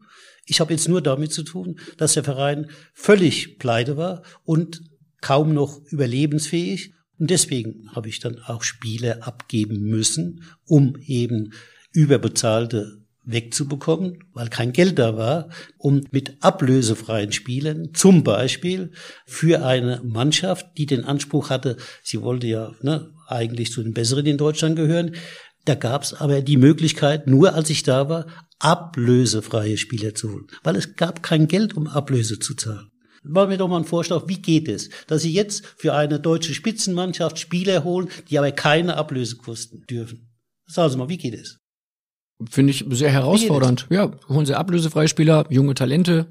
Ja, wie, wie, wie, wie geht es? Das sagen Sie doch. Das ist ja nicht meine Aufgabe, das ist ja Ihre Aufgabe. nein, das ist nicht Ihre Aufgabe, nein. Nein, das war meine Aufgabe, das stimmt. Ich habe es wirklich nicht geschafft, einen ablösefreien Spieler zu holen, der dann anschließend als Fußballer Europas gefeiert wurde. Habe ich nie geschafft. Das stimmt. Ich habe dann Spieler geholt, die halt mitspielen konnten, was ja immerhin dann noch für den FC Schalke 04 seit langem für die beste Tabellenposition gereicht hat, nämlich Platz zwei am Ende dieser Saison. Ist das ein Rauswurf, der Sie heute noch nervt, der Rauswurf auf Schalke? Der Rauswurf nervt mich nicht. Äh, den habe ich ja dann letztendlich provoziert. Ne, oder das war klar, wenn ich mich so verhalte, dann schmeißen sie mich raus. Also das war klar. Der Rauswurf, wo mich wirklich getroffen hat, war der vom HSV. Der erste als Trainer. Und vielleicht noch der in Frankfurt. Aber alles, was danach kam, nee, also das Geschäft habe ich schon da nicht mehr so richtig ernst genommen. Das war mir einfach zu oberflächlich halt, die Beurteilung.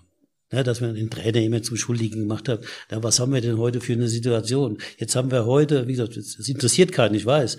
Da, das will ja keiner wissen. Aber dadurch, dass wir halt, das habe ich schon öfter gesagt, die Trainer in Deutschland immer schlechter gemacht haben, haben wir jetzt auch keine Trainer mehr. Wir haben ja die Trainer so schlecht gemacht. Wir waren zwar immer mit die Besten in Europa, haben nie so viel Geld ausgeben können wie die englischen Trainer oder Clubs, ja, weil die immer schon seit 40 Jahren mehr Geld hatten als wir. Und trotzdem haben wir dann geglaubt, die Trainer in England wären besser, was natürlich ein völliger Schwachsinn ist. Die hatten einfach mehr Geld und konnten dadurch bessere Spieler kaufen, als wir Trainer in Deutschland das in den 90er Jahren oder Anfang 2000 machen konnten. Nehmen Sie das so wahr, dass die deutschen Trainer zu schlecht gemacht werden? Ja, ja, wir haben ja keine mehr. Natürlich hat man die deutschen Trainer kaputt gemacht hier in der Bundesliga. Von den Vereinen, von den Verantwort sogenannten Verantwortlichen. Ja, selbstverständlich. Sie meinen den Trainer grundsätzlich oder eine bestimmte Generation Trainer? Nein, nein, grundsätzlich. Jetzt sind Sie natürlich auch jemand, der auch durchaus in Würzburg und bei Admira Wacker, den Vereinen, die Sie betreuen, auch Trainer entlassen hat. Also da haben Sie jetzt ja auch nicht den Trainer in Schutz genommen. Sehen Sie, das ist auch wieder falsch dargestellt. Dann stellen Sie es richtig dar. Das Gute ist, ja, ich, ich stelle falsche Behauptungen auf okay, okay. und Sie sitzen auf der anderen Tischseite ja. und können das dann okay. richtig stellen. Aus Ihrer Sicht. Ja gut, sagen Sie mir einen Trainer, der jetzt, solange ich bei Fly Alarm Global Soccer bin, über den Sie etwas Schlechtes, Diskriminierendes, irgendwas gehört hätten. Der einzige, der gewonnen hat der gut dastand, aber das wusste ich vorher. Das war ja wohl Michael Schiele und nie ich. Also die Trainer, behaupte ich, sind alle gut weggekommen. Ich bin nicht für die Ergebnisse verantwortlich. Ich bin war mal Trainer und ich habe natürlich auch eine Meinung zu Trainer oder zum Spiel oder zu den Spielern und was getan werden muss, ist doch klar. Aber trotzdem bin ich nicht der Trainer. Deswegen kann ich nur dann auch in diesem Geschäft so agieren, wie es halt gemacht werden muss, wenn ein Trainer nicht mehr in der Lage ist, Ergebnisse zu liefern, dann muss man sich auch vom Trainer trennen. Das habe ich aber nie anders gesehen. Die Frage ist halt nur, ob man vorher aktiv was dazu getan hat, dass der Trainer seine Arbeit nicht mehr machen kann. Das habe ich nie gemacht. Ich habe immer, egal wer es war, versucht, jedem Trainer zu helfen. Bis zur letzten Minute. Ist Ihnen das, was dann über Sie berichtet wird, dann egal? Sagen Sie, okay, es, mir ist, ist wichtig, dass es dem Verein gut geht und dass hier ein Trainer ja, arbeitet, der den Verein voranbringt? Teils, teils. Also ne, mir ist es nie ganz egal, aber ich lasse mich davon trotzdem nie beeinflussen. Also auch wenn weiterhin äh, viel Falsches geschrieben wird, ja, dann ist es halt so. Ne? Das ist ja gerade die Betrachtung, ne, was Sie ja sagen. Das ist ja das Schöne, alle betrachten das Fußballgeschäft, aber keiner ist auf die Idee gekommen zu sagen, oh guck mal, die haben zwar den Trainer entlassen, aber der steht eigentlich gut da. Dem Trainer wurde nie übel mitgespielt. Haben die sich mal bedankt dafür, dass Sie sie so gut haben dastehen lassen? Nee, es hat sich also keiner für die Entlassung bedankt. Nee. Eigentlich ja auch ungeheuerlich, ne? es ist ungeheuerlich, das, das stimmt. Vielleicht ja, auch ein gesellschaftliches stimmt. Problem, was wir hier in Deutschland haben. Ja, wir haben natürlich auch gesellschaftliche Probleme. Die gesellschaftlichen Probleme, die drücken sich natürlich auch im Fußball aus, das ist ja klar. Das ist leider keine Frage. Hätten Sie eigentlich Lust, mal wieder zu arbeiten als Trainer im Oberhaus in der Bundesliga? Auch das kann ich nur so beantworten aus meinem Werdegang. Ich habe in dieser Branche erlebt, dass die meisten Menschen, das sage ich sich immer selbst begrenzen. Also sie setzen sich immer eigene Grenzen, weil sie glauben, das geht nicht oder sie können das nicht. Und davon bin ich weggekommen. Deswegen werden Sie von mir nie hören, das mache ich nie oder das mache ich nie mehr oder das geht nie. Weiß ich nicht, kann ich Ihnen nie sagen. Es kann eine Konstellation entstehen, wo ich sage, okay. Sie können ja zumindest sagen, Sie würden sich das gerne wünschen oder Sie hätten Lust drauf. Worauf ich ja Lust habe, das war ja das, warum ich ja diese äh, Situation in Würzburg und äh, in Admira angenommen habe. Das habe ich ja genau so formuliert, als ich die erste Pressekonferenz gegeben habe. Ich habe gesagt, ich will mithelfen, dass Vereine durch bessere sportliche Entscheidungen sich besser entwickeln. Das hat natürlich zur Grundlage gehabt, dass ich gesagt habe, die Ausbildung im deutschen Fußball ist einfach schlecht. Da bin ich jetzt nicht mehr der Einzige. Das habe ich zwar schon vor fast zehn Jahren gesagt. Wenn man aber was kritisiert heute bei uns, dann wird man ja diffamiert, ne, dann wird man nie ernst, dann hat man ja Eigeninteressen und sonst irgendwas. Man ist dann ein Nestbeschmutzer oder sonst. Aber gut, mittlerweile aber sind sich komischerweise viele einig, dass die Ausbildung in Deutschland vielleicht doch nie ganz so gut ist. Jetzt haben sie ja ein Gremium, glaube ich, ne, gegründet, der Deutsche Fußballbund. okay. Äh, Hätten Sie da gerne eingeladen werden wollen? Nee, nee. Warum nee. nicht? Ja, weil äh, der Deutsche Fußballbund nur noch so arbeitet, dass jeder seinen Posten halt behalten will und gerne ne, seine Funktion möglichst lange noch behalten will, dass ja kein anderer da dran kommt oder ne, das geht nur noch um den Posten, um den Funktionär, der den Posten innehat. Es geht Ums nur Ego. um den. Es geht nur noch um den. Wie halte ich meine Position? Und das ist ja nie meine Welt. Ich will ja weiterkommen. Ich Wen meinen Sie da konkret? Ich will ja heute noch weiter. Konkret meine ich den DFB oder die beim DFB, die in den Funktionen sind. Also den DFB-Präsidenten zum Beispiel. Ich meine, die da Funktionen ausüben. Also ich habe jetzt bisher keinen gehört oder gesehen, der in der Lage war, irgendwo sportlich was zu verändern, was dem Sport gut getan hat oder was eine sportliche Entscheidung gewesen wäre. Ich sehe da keinen. Fehlt Ihnen da sportliches Know-how in der DFB-Führung? Also es, ja, es geht ja nicht mehr um Sport. Es hat mit dem DFB jetzt auch da wieder weniger zu tun, sondern es ist ja nicht nur der DFB, der leider auch, aber es geht ja um die Vereine. Gucken Sie doch, wer ja, aber von wem beim, Vereine geführt bleiben wir mal werden. Beim, beim DFB. Kennen Sie denn? Wie gesagt, das Schöne ist ja, es gibt außer Bayern München gibt es keinen Verein. Also jetzt Bayern München ist ja auch wieder schon Vergangenheit, aber außer Bayern München gab es keinen Verein, der so eng von ehemaligen Spielern geführt wurde wie der. Und es war der erfolgreichste Verein in den letzten 30 Jahren. Komischerweise, es ging nur mit Uli Hoeneß. Aber man hat es woanders ja gar nicht ernsthaft versucht.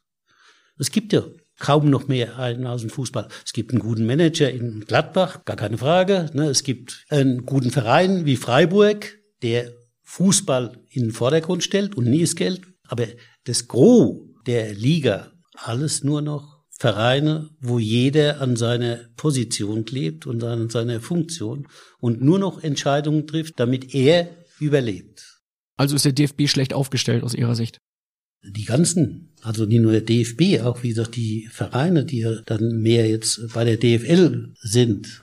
Ist es für Sie denn okay, wenn jetzt beispielsweise äh, Hertha von einem ehemaligen Boss eines TV-Senders geführt wird. Carsten Schmidt, der das, das vorher CEO bei Sky gewesen das, das ist. kann ich nicht beurteilen. Aber es ist halt keine aus dem Sport.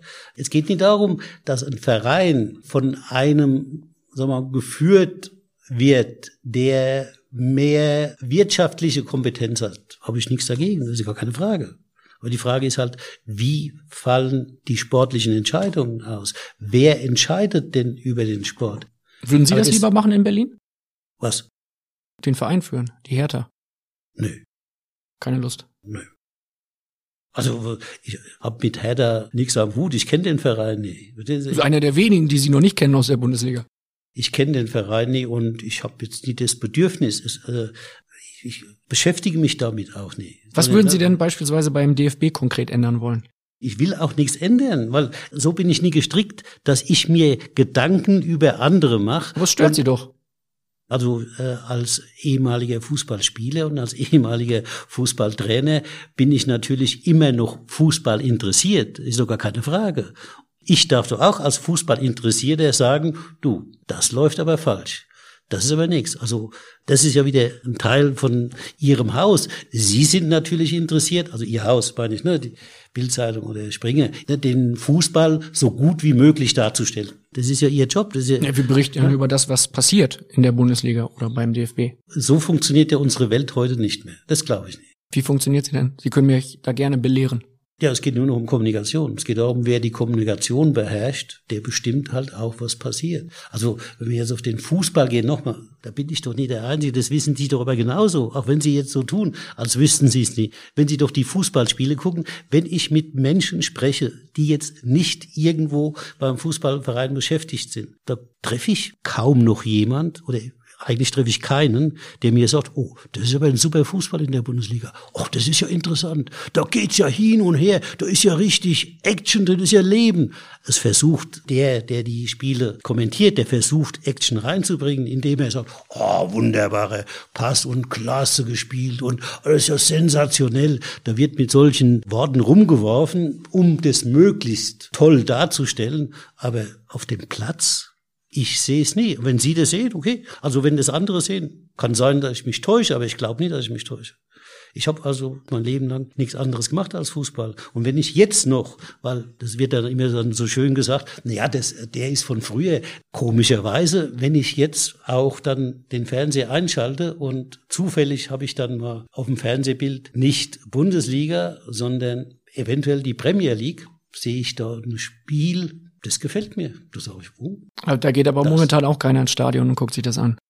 Ja gut, äh, dass die, dass die auch Corona haben, ist auch klar. Aber äh, trotzdem, da wird Fußball gespielt, so wie man sich das vorstellt. Gibt es irgendwas beim DFB, was äh, Sie erfreut, wo Sie sagen, da sind Sie gut aufgestellt? Weiß ich nicht. Also wahrscheinlich sind sie in der Marketingabteilung super aufgestellt. Aber fußballerisch nicht.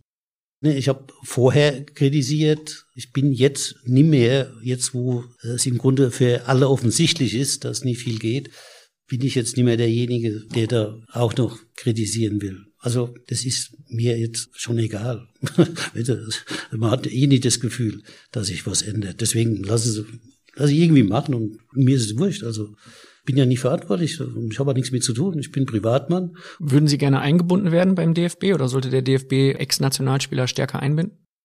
Über, über, über solche Fragestellungen äußere ich mich gar nicht oder möchte ich mich nicht äußern, weil das hat mit einer Person gar nichts zu tun. Das hat mit der Grundeinstellung zu tun, die bei uns in der Gesellschaft vorherrscht. Nochmal, es geht nicht mehr um Leistung. Und ne, ich habe Ihnen noch am Anfang des Gesprächs gesagt, ich wollte immer Leistung. Ich bin überzeugt, auch heute noch, dass Leistung notwendig ist, um erfolgreich zu sein. Und dieses Ziel aber, Leistung zu bringen, hat ja keiner mehr. Es wird ja nur noch irgendwas verkauft, was so nach Leistung aussieht. Also äh, ich bin dann halt in dem Moment der verkehrte Ansprechpartner, weil ich andere Beziehung zu dem Fußball habe. Für mich ist Fußball auch halt Leistung im Profibereich.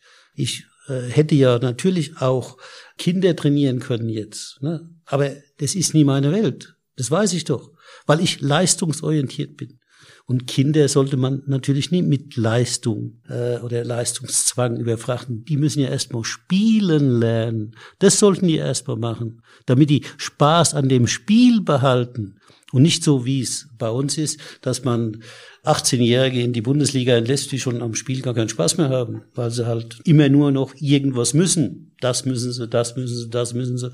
Und wehe, sie machen mal Fehler. Oh, dann ist ja gleich Alarm. Haben Sie ein konkretes Beispiel im Kopf, wenn Sie darüber sprechen? Ich sitze nie jetzt Tag und Nacht vor dem Fernseher und guck mir Fußballspiele an und sage, und das würde ich anders machen und das wäre besser. Ich sag, ich bin Fußballinteressierter, guck mir das an und sag, erstaunlich, wie man das, was da jetzt geboten wird, so verkaufen kann. Das ist Weltklasse. Wir haben eben gerade über Hertha kurz gesprochen. Ein Verein, der sie mal verpflichten wollte, war Union Berlin im Jahr 2015. Das sagt zumindest der Union-Boss Zingler. Der sagt in einem Buch vom äh, Journalisten Christoph Biermann, wir haben mal nur einen Tag davor gestanden, Felix Magath zu verpflichten. 2015. Warst du da dabei? Weiß ich nicht. Oder behauptet er das einfach nur so? Nein, da hat er Alles recht. war vorbereitet. Magath hätte am kommenden Tag anfangen können. Nein, da hat er recht. Wir Ja. haben uns getroffen in Berlin, ja. Hätten Sie das gerne gemacht? Ja, sonst hätte ich mich ja nie getroffen. das ist doch klar. Also ich treffe mich jetzt nie mit jemandem und sage, das will ich gar nicht machen. Auf die Idee wäre ich nie gekommen. Woran ist es dann gescheitert? Dass man zusammenarbeiten will, diese Aussage ist ja erstmal leicht zu treffen. Wenn man dann miteinander redet, wie die Arbeit aussehen soll, kommt man dann halt schon an Punkte, wo man durch die unterschiedliche Sicht auf diese Sachlage dann halt auch unterschiedlich agiert. In der öffentlichen Wahrnehmung bin ich natürlich nicht ein Mann für Union Berlin. Ne, die Union Berlin ist ja ein bisschen eigen, nie ganz Red Bull Leipzig. Ne. Insofern hat das ja natürlich ein gewisses Eigenleben und das sage ich auch selbst. Ich bin Profi und ich will Profi-Fußball spielen lassen. Leider haben da viele, die wirklich Fußballfreunde und Fußballfans sind, die haben leider das Problem, dass sie die finanzielle Seite halt völlig ablehnen. Gut, aber da kann ich keinen Profifußball halt betreiben. Das geht halt nicht. Also ohne Geld geht's halt äh, heute doch nie mehr. Auch wenn ich noch so gerne Fußball habe. Ich bin ja auch lieber, nochmal, ne, hören Sie aus allen Worten, ich habe mein Leben nur im Fußballverein verbracht und ich behaupte, ich habe immer für meinen Verein gearbeitet. Egal, was ich gemacht habe. Es ging immer für den Verein. Ich habe auch immer mich mit dem Verein versucht zu identifizieren. Ja, weil aus meiner Sicht das wichtig ist, um Leistung zu bringen. Das ist ja aber jetzt mittlerweile völlig abhanden gekommen. Aber die Fans ziehen jetzt halt den Schluss draus. Kommerz und Fußball oder die Eingefleischten, ne, die Ultras, die glauben, das geht nicht. Ich glaube, das geht schon. Es geht schon beides. Das hat ja auch Uli Hoeneß sehr gut die ganzen Jahre hingekriegt, ne, dass er diese eingefleischten Fans immer noch bei der Stange halten konnte, ne, obwohl das natürlich ähm, mittlerweile nur noch Unternehmen war und kein Verein mehr. Aber das Ziel, glaube ich, ist machbar und deswegen hat mich eben Union Berlin auch interessiert, weil ich gesehen habe, das ist ein Verein, das ist, das ist auch, der ist etwas anders als die anderen Vereine oder größtenteils anders als die Vereine hier in Deutschland. Da mit professionellen Impulsen was zu verändern, dass der Verein im Grunde jetzt dahin kommt, wo er jetzt ist, das habe ich mir halt zugetraut.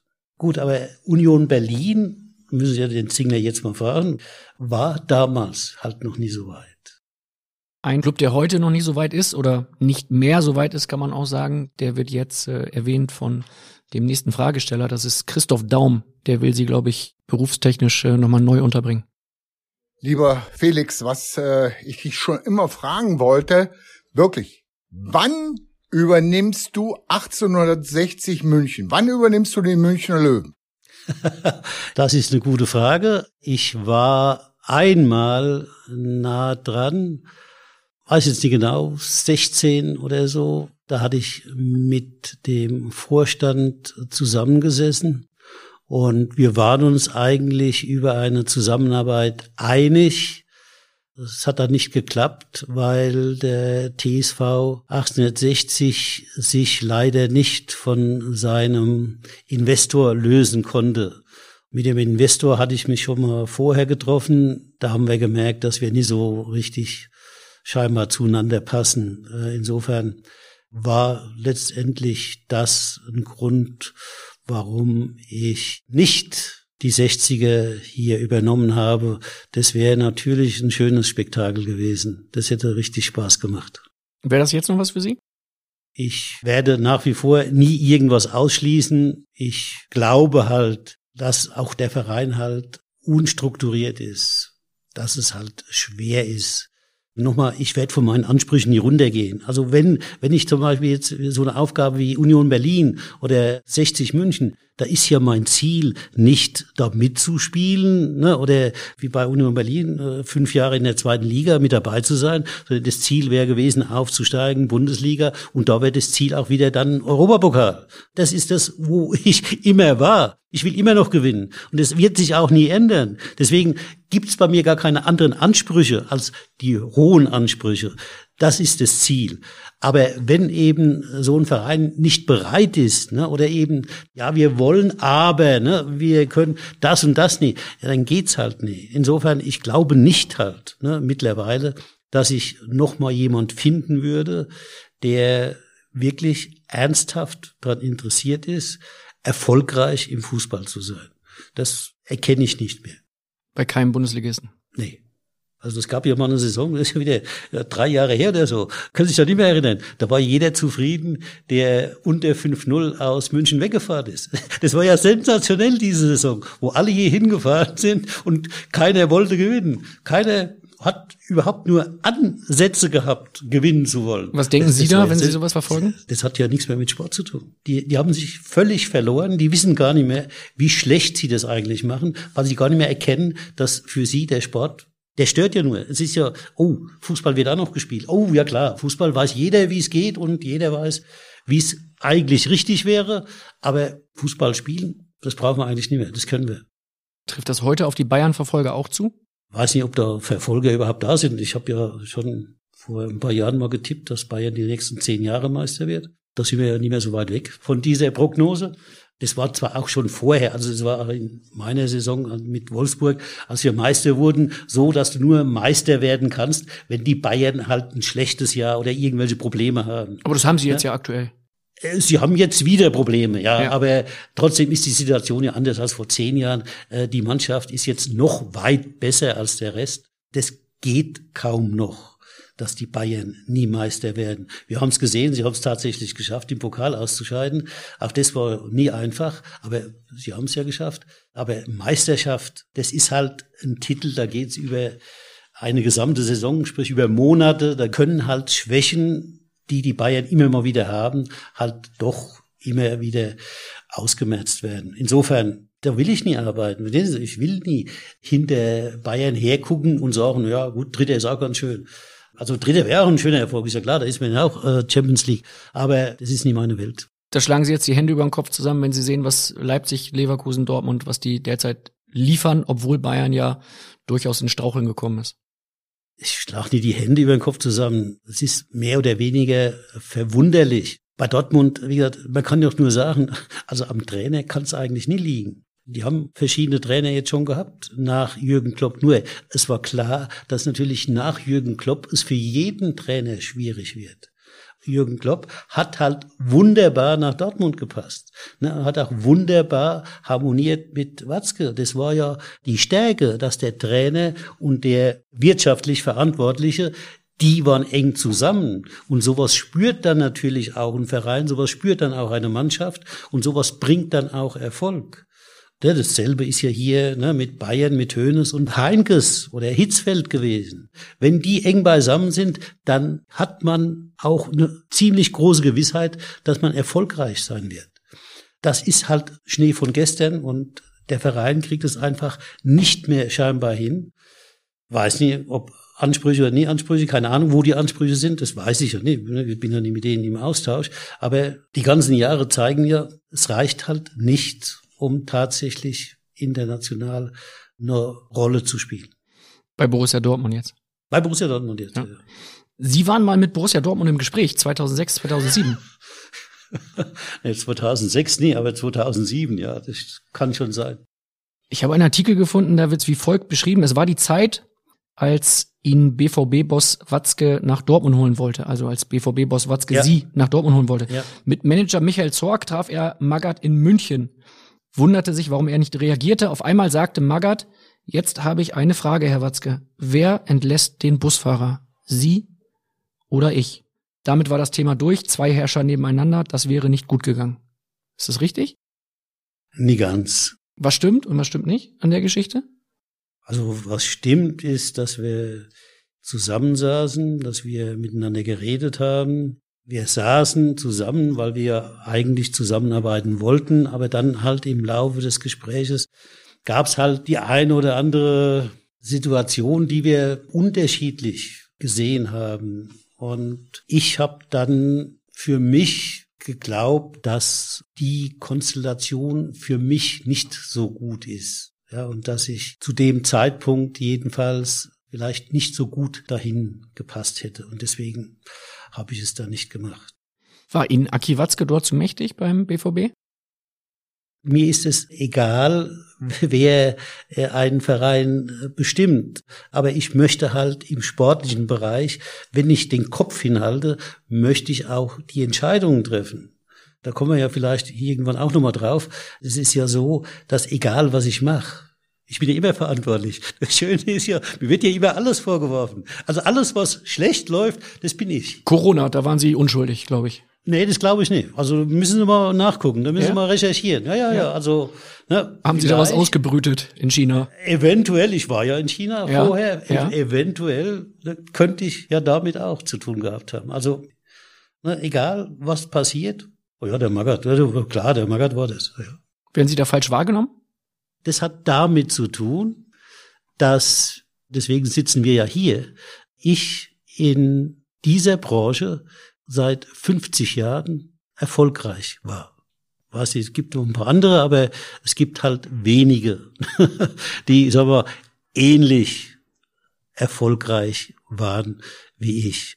Und deswegen, weil es auch über so einen langen Zeitraum geht, ich bin halt in Deutschland deswegen auch im Grunde sehr bekannt geworden weil ich ja immer ein bisschen anders war als andere. Und äh, insofern ist es natürlich für alle, so funktioniert ihre Branche, die Medienwelt.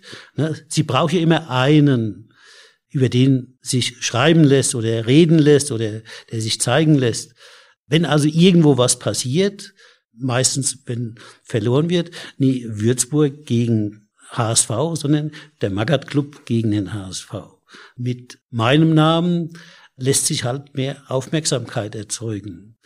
Ich will jetzt nie ne, irgendjemand diskriminieren, aber es gibt halt nie so viele, jetzt gerade sagen wir im Moment bei Würzburg oder so, die ähnliche Reichweite haben wie ich. Und insofern ist halt gerne alles, was passiert, wird dann auf mich abgewälzt. Ist ja quasi schon ein Lob, oder? Ja, das ist auf der einen Seite natürlich äh, hohe Anerkennung, wenn man das erreicht hat, dass man, egal, auch wenn man nichts macht, immer derjenige ist, der was tut. Ja. Sie haben es eben schon angesprochen, Sie haben viel erreicht in 50 Jahren Bundesliga. Sie sind beim FC Bayern zweimal hintereinander Doublesieger geworden und haben unter anderem Mehmet Scholl trainiert. Und Mehmet Scholl stellt Ihnen jetzt eine Frage. Es ist eine Mischung aus Frage und eigener Podcast. Wir arbeiten uns da jetzt mal durch. Ich verspreche Ihnen, es wird Spaß machen. Wir beginnen mal mit Teil 1. Lieber Felix, lieber Kai, Mehmet Scholl hier. Also, ich habe mich da jetzt sehr drauf gefreut, dem Felix und dir, lieber Kai, ein paar Worte hinzulegen. Ich möchte so ein bisschen mit der Historie beginnen, dauert auch nicht allzu lang. Ja, Felix sollte zu Bayern kommen, war klar. Ähm, er hat den Vertrag unterschrieben und wir wussten, da sein Ruf ihm weit vorausgeeilt ist, was uns erwartet. Also härteste körperliche Arbeit. Wir waren auch alle bereit dazu. Ähm, wir haben auch zweimal das Double gewonnen hintereinander, was auch eine Leistung war für diese Mannschaft, die jetzt nicht vergleichbar war mit der von heute. Das Problem, das wir haben, Felix, da haben wir ja auch schon oft drüber geredet. Heutzutage würde ich sagen, wir sind Freunde. Du hast die gütigen Augen meines Vaters. Du hast wahnsinnig viel mit schlechtem Gewissen bei uns gearbeitet. Also wir waren immer in der Bringschuld. Ist natürlich auch Teil deines Prinzips, was ich aber auch erst hinterher kapiert habe. Also man äh, rennt die ganze Zeit mit schlechtem Gewissen rum. Okay, das reicht nicht, was ich tue. Ich muss noch mehr tun. Irgendwann äh, hatten wir auch nicht mehr, nicht mehr wirklich die Kraft und den Willen, das alles durchzuhalten. Du hast wahnsinnig um mich gekämpft, als ich aufgehört habe, Fußball zu spielen mit 33. Bist einmal in der Woche mit mir essen gegangen, ich wollte eigentlich gar nicht mehr und du hast mir sämtliche Freiheiten gelassen, was großartig war. Also du bist einer der intelligentesten Menschen, die ich je kennengelernt habe im Fußballbusiness. Ganz schlauer Mann, viele Sätze von dir sind bei mir hängen geblieben. War das jetzt alles? Kritik und Lobhudelei. Nee, da kommt noch mehr. okay. Hat er recht? Haben Sie viel mit schlechtem Gewissen gearbeitet? Das hört man ja öfter aus der Bundesliga. Nein, ich habe halt Ansprüche. Das ist das Problem. Ich habe Ansprüche an mich aber nicht nur an mich, natürlich auch an die, mit denen ich arbeite.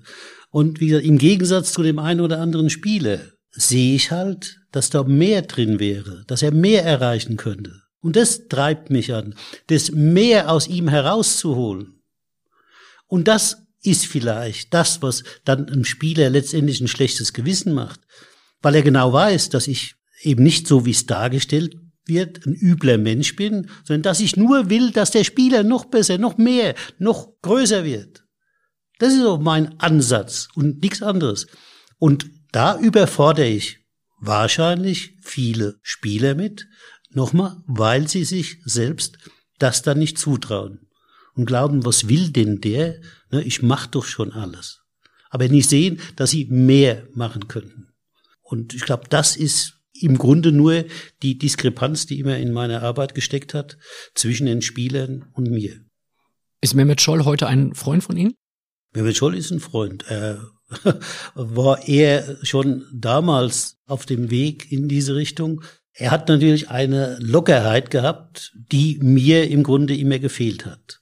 Trotzdem, dieser Lockerheit, die er hatte, haben wir auch darüber gesprochen, habe ich ihm ja auch gesagt, schade, dass ich so spät zu Bayern gekommen bin. Ne? Aus dir hätte ich einen Weltfußballer gemacht. Er war dann leider etwas zu locker. Einer der wenigen, die Fußball lieben, die Fußball leben. Ich glaube, man hat einen großen Fehler gemacht mit ihm. Ich bin überzeugt, Mehmet Scholl hätte ein großer Trainer für den FC Bayern werden können, wenn man ihn so genommen hätte, wie er ist, wenn man ihn gefördert hätte, wenn man ihn auch seine, sag mal, Ecken, klar, ne, er ist nie so pflegeleicht, aber er ist jemand, der den Fußball liebt und deswegen hat er es auch zu solchen Fähigkeiten gebracht, wie er es hat. Er war wirklich einer von den Fußballerinnen Fähigkeiten, ein Superspieler ein großer Trainer hätte er werden können, also auch im Profibereich, nicht nur im Amateurbereich. Für den FC Bayern. Ich glaube für den FC Bayern. Die hätten da nie in, keine Ahnung, Simbabwe und irgendwo graben müssen in Europa, sondern sie hätten das hier vor der Haustür auch haben können. Glauben Sie, dass er nochmal eine Trainerkarriere hinlegen wird oder ist er aktuell als Bildexperte gut aufgehoben? Also ich habe ihn immer gern gehört im Fernsehen. Das war für mich klasse, was er da kommentiert hat. Aber er liebt den Fußball, er sieht den Fußball auch und er ist halt nicht ganz so in das Konzept zu pressen, wie es halt alle gern wollen. Ne, das Problem heute haben wir ja, dass jemand, der anders ist, der wird natürlich fast immer im Grunde abgelehnt von denen, die halt nur Durchschnitt sind. Die sehen das nie, dass da eine größere Begabung ist. Herr Magath, wir hören mal rein. Mehmet Scholl. Okay. Teil 2. Jetzt wird's langsam scholltechnisch ein bisschen bunt und schmutzig. Ernst? Ja. Okay. Interessant ist, was wir alles erlebt haben. Also, was wir alles durchgestanden haben miteinander. Es war ja nicht ganz einfach. Du wolltest mich ja von Anfang an eigentlich gar nicht haben. Hat mir eine sichere Quelle verraten. Ich sage natürlich nicht, wer es ist, also Uli Hoeneß war's. War das so? Sie wollten ihn nicht haben und Uli Hoeneß Nein, hat's weitergeplappert. Weil ich ihn ja nur vom Ansehen gekannt habe, habe ich ihn vielleicht am Anfang falsch eingeschätzt. Jeder kriegt ja dann so ein Image verpasst, wenn er irgendwo und dass er ein begnadeter Fußballer ist, das war ja überall zu sehen. Das, da hat man kein großer Fachmann sein brauchen.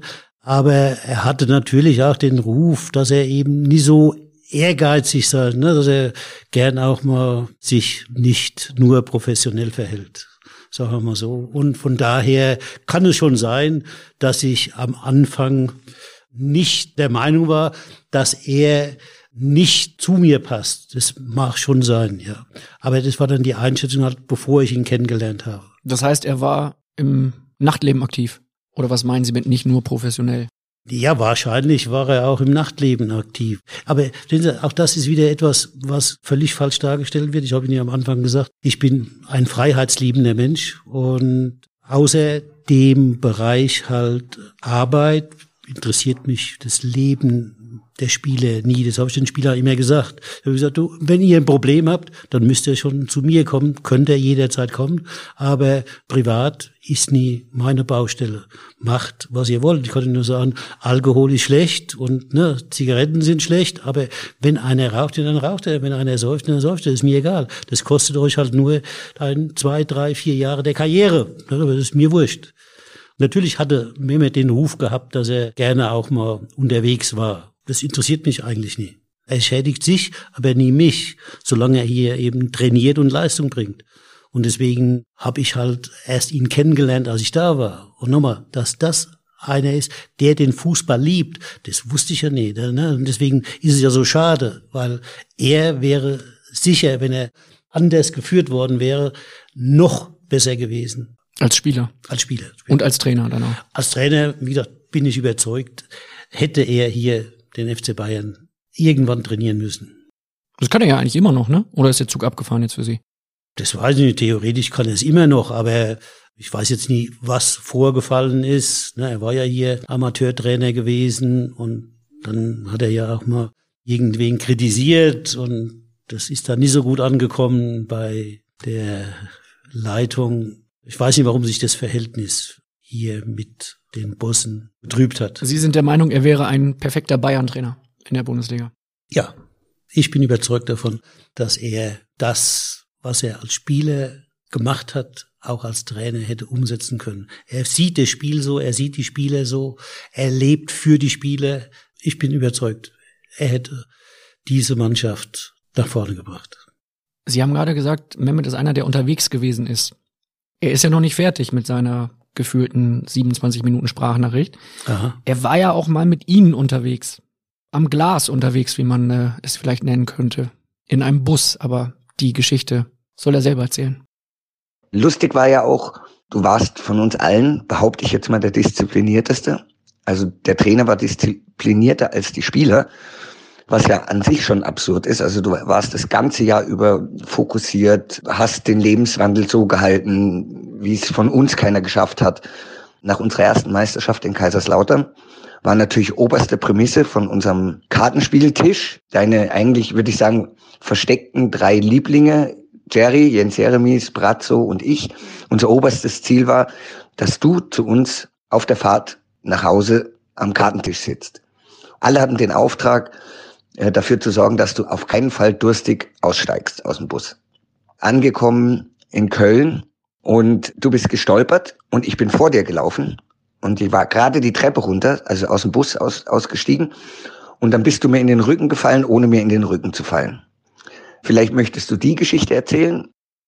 Ich möchte eigentlich nicht mehr mit, aber gut, wenn du mich schon danach fragst, äh, damit habe ich aber auch kein Problem. Es war Spieltag, an dem wir Meister wurden und wir sind dann von Kaiserslautern dem Bus nach Köln gefahren zur Meisterfeier. Wie das halt für einen Trainer mit halt so ist, ne, war ich nervös an dem Tag, habe ich auch mittags keinen Hunger gehabt. Ich weiß gar nicht, ob ich vormittags noch gelaufen bin, weil das habe ich ja ab und zu mal gemacht. Könnte sein, dass ich da am Betzenberg auch da bisschen durch den Wald gelaufen bin und aber nichts gegessen habe Mittag. Und dann kam halt Nachmittag das Spiel, das ist ja auch noch Anspannung und Stress.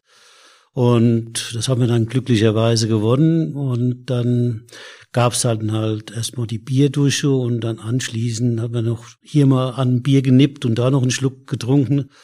Und dann Pressekonferenz und dann ab in den Bus ja, da habt ihr mich an den Kartentisch gelockt, weil wusst ihr, dass ich gern Karten spiele. Und dann saßen wir da und die, ich glaube Sandra hieß sie, oder? Die kam immer vorbei und es gab dann halt Champagner, wie sie es halt für die Bayern gehört. Und wir saßen zu viert am Tisch, haben Karten gespielt und habe dann nicht gemerkt, wir hat immer wieder nachgeschenkt und habe immer wieder getrunken. Wahrscheinlich hatte ich Durst gehabt. Das war ja auch ein warmer Tag gewesen. War alles in Ordnung. Wir haben ja Karten gespielt und ich behaupte mal, ich habe gewonnen, aber ich weiß es nicht mehr so genau.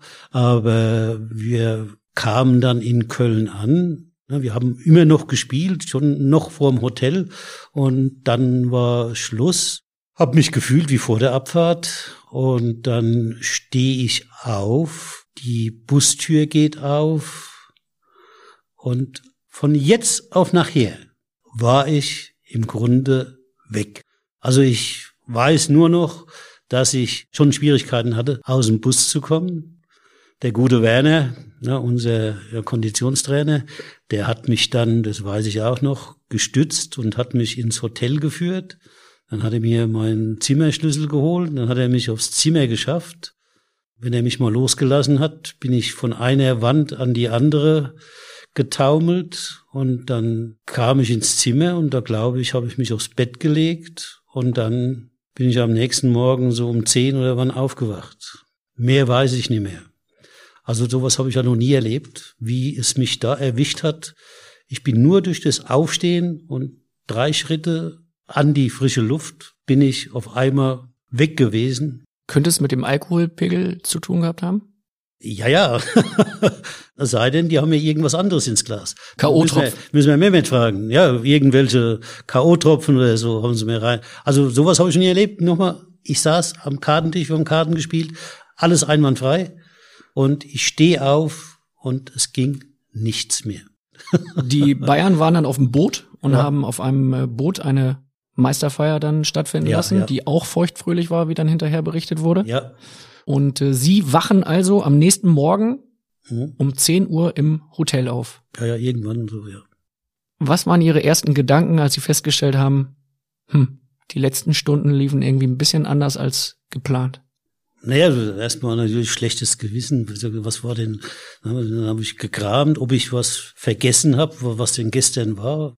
Jetzt bin ich hier, geguckt, Uhr, dann habe ich natürlich sofort meine Frau angerufen, habe gesagt, was ist denn los? Und dann ja, habe ich dann so nach und nach bewusst mitgekriegt, ja, du hast die ganze Meisterfeier und den ganzen Abend verschlafen. Wer war so derjenige, der dann Licht ins Dunkel bringen konnte? Wer konnte sie dann aufklären, was alles passiert ist? Hab dann natürlich geguckt und natürlich wieder Werner angerufen. Werner Läutert, Werner Läutert, Konditionstrainer. Ne, ja, ja, ne, weil das hatte ich noch in Erinnerung, dass der mich da hochgeschafft hat der hat mich dann das erste Mal aufgeklärt. Ne? Und dann habe ich halt mit meinem schlechten Gewissen da geguckt, dass ich so langsam wieder Kontakt zur Außenwelt bekomme. Wie sind Sie dann Mehmet Scholl begegnet? Der ja scheinbar so einer der Treiber war dieser ganzen Geschichte. Da muss ich mir an die eigene Nase fassen. Das haben sie dann gut gemacht, muss man sagen. Die Sandra hat immer nachgeschenkt, immer das Glas oder Pappbecher war immer halt ne, voll und ja, dann während dem Kartenspielen denkst du ja gar nicht dran. Das passiert halt so und es ist mir unerklärlich und wie gesagt, ich kann es bis heute nie begreifen, wie sowas geht, dass man von einer Sekunde auf die andere weg ist. Mehmet Scholl liefert jetzt noch einmal den äh, Abschluss okay. und bedankt sich nochmal bei Ihnen als Trainer. Einer meiner besten Trainer, mittlerweile würde ich behaupten, ein guter Freund. Lieber Felix, du bist ein ganz schlauer Mann und im Prinzip alles, was du anpackst, und du packst hart an, das weiß ich, ist von Erfolg gekrönt. Und die Stationen, ich weiß gar nicht, wie, wie viel das waren, ob das überhaupt welche waren, wo es nicht so viel Erfolg gab, da bist du mit deiner Art, glaube ich, auf so ein bisschen Unverständnis und Widerstand gestoßen. Aber so eine grandiose Trainerkarriere und so ein grandioser Mensch, solche Menschen kenne ich wenige. Also ganz liebe Grüße euch. Ciao. Vielen Dank. Das tut gut, sowas zu hören auch. Sie haben damals auch Spieler trainiert wie Kahn, wie Van Bommel. Ist das eine Mannschaft gewesen, die dann auch mal hinter ihrem Rücken zum Präsidium gelaufen ist, zum Vorstand und gesagt hat, Mensch, ähm, hier läuft was schief, der quält uns zu sehr? Ja, ich glaube, das war umgekehrt. Ich glaube, da ist jemand aus dem Vorstand zu den Spielern gelaufen. Wer könnte das gewesen sein? Uli Hoeneß? Das könnte theoretisch Uli Hoeneß gewesen. Werbung. Ihr bekommt von True Crime nicht genug? Dann seid ihr bei uns genau richtig. Das ist Tatort Deutschland. Vom Pistazieneismord über den Katzenkönig bis zum Olympiatentat. Bei uns kommen Ermittler, Angehörige und Reporter zu Wort. Tatort Deutschland, der True Crime Podcast von Bild. Jede Woche gibt's drei neue Fälle für euch. Überall da, wo es Podcasts gibt. Werbung Ende. Ja.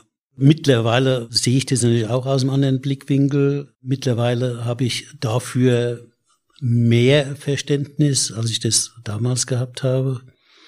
Uli Hoeneß, für ihn war das sein Lebenswerk und von daher wollte er halt immer Informationen haben.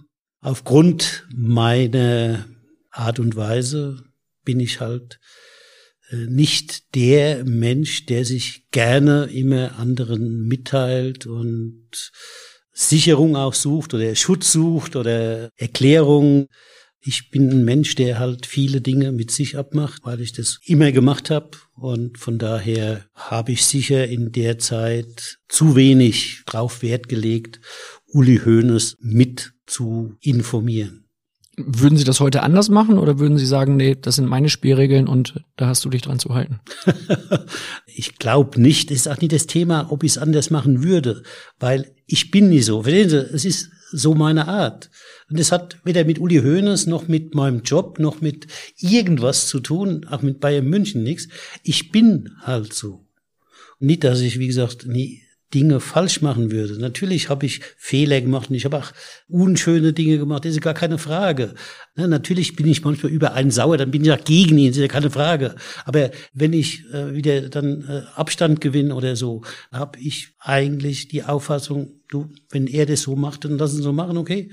Ja, ist nie meine Welt, aber wenn er da glücklich wird, mir egal. Wenn Sie jetzt sagen, Sie haben auch mal unschöne Dinge gemacht, und vor ihrem inneren Auge mal überlegen, was das so gewesen ist. Welche Bilder haben Sie da im Kopf? Ja, das sind aber mehr private Dinge, die ich so im Kopf habe. Also ich habe mich da halt auch hinterfragt und ich bin ja dazu gekommen, dass man als Trainer halt manchmal geneigt ist, Entscheidungen zu treffen, um ein Spiel zu gewinnen. Was glauben Sie, wie schwer ich mich mit dieser Entscheidung getan habe? 2011, glaube ich, ne? in Wolfsburg, als ich Wolfsburg übernommen hatte, Ende Februar und wir in Abstiegsgefahr waren und man kann ja dann im Februar nichts mehr austauschen. Man muss mit den Spielern leben, die da sind, die im Grunde fast eine ganze Saison lang erfolglos waren. Mit den Spielern müssen sie dann auf einmal Erfolg haben. Donnerstag war mein erster Trainingstag. Übrigens nur, damit Sie mal meine äh, Welt verstehen. Der Professor Winterkorn hat mir gesagt, Herr Magath, Sie können sich das aussuchen. Sie können gleich kommen. Sie können aber auch erst in drei Wochen kommen oder Sie können auch erst nächste Saison kommen. das ist für mich keine Frage. Also wenn ich irgendwas mache, dann mache ich es ne, natürlich richtig und ne, so schnell wie ich kann. Und deswegen habe ich donnerstags angefangen. Samstags hatten wir ein Spiel in Stuttgart. Dann haben wir bis kurz vor Schluss Einzel geführt. Diego und auch Grafitsch hätten schon das 2, 3, 4-0 machen müssen. Wir kriegen dann kurz vor Schluss den Ausgleich. Ich habe immer den Aufsichtsratsvorsitzenden von dem Fußballclub Wolfsburg als Ansprechpartner gehabt und nur den. Ich wollte nur einen Ansprechpartner und nie mit dem ganzen Gremium immer diskutieren. Und da habe ich dem Garcia Sanz gesagt, mit dem Diego, den können wir nicht gebrauchen. Mit dem wird's schwer. Da sagt er, oh, Herr Magath, tun Sie mir einen Gefallen, bitte, bitte, ne, versuchen Sie es mit ihm. Okay, ich konnte es versuchen, aber das geht nicht. Okay, ich habe es halt versucht. ja. Und dann ja, haben wir in Abstiegsgefahr bis zum letzten Spieltag gestanden. Wir mussten am letzten Spieltag gewinnen. In Hoffenheim. In Hoffenheim, um in der Liga zu bleiben. Und ja, dann habe ich im Grunde die ganze Nacht darüber gegrübelt, nimmst du Diego raus, nimmst ihn nie raus. Ich bin dann halt zu dem Schluss gekommen, ich muss ihn rausnehmen. Das ist ja eine eigene Geschichte, könnte ich noch mehr erzählen, aber letztendlich war das richtig. Wir haben in Hoffenheim gewonnen glaube 3-1. Diego hat die Mannschaftssitzung verlassen dann? Äh, Diego hat, als ich die Mannschaft, habe ich an die Tafel geschrieben und als ich auf seiner Position nicht ihn hingeschrieben habe, hörte ich hinter mir Stuhlrücken und Geraschel und habe ich mich natürlich umgedreht. Dann hat er seine Sachen gepackt. Die Spieler waren ganz konsterniert. Dann wollten einige mit ihm reden und da habe ich nur gesagt, lass ihn. Ist kein Thema, kann gehen. Und dann hat er seine Sachen gepackt und hat die Spielersitzung verlassen. Und dann waren wir ein Mann weniger, also nur noch 17 Spieler für die Partie. Damit war das Verhältnis Maga-Diego dann auch beendet. Er hat es halt damit beendet. Ich habe ihn ja dann auch nicht mehr haben wollen, weil so ein Verhalten die Mannschaft einfach in Stich lassen, das ist nie meine Welt.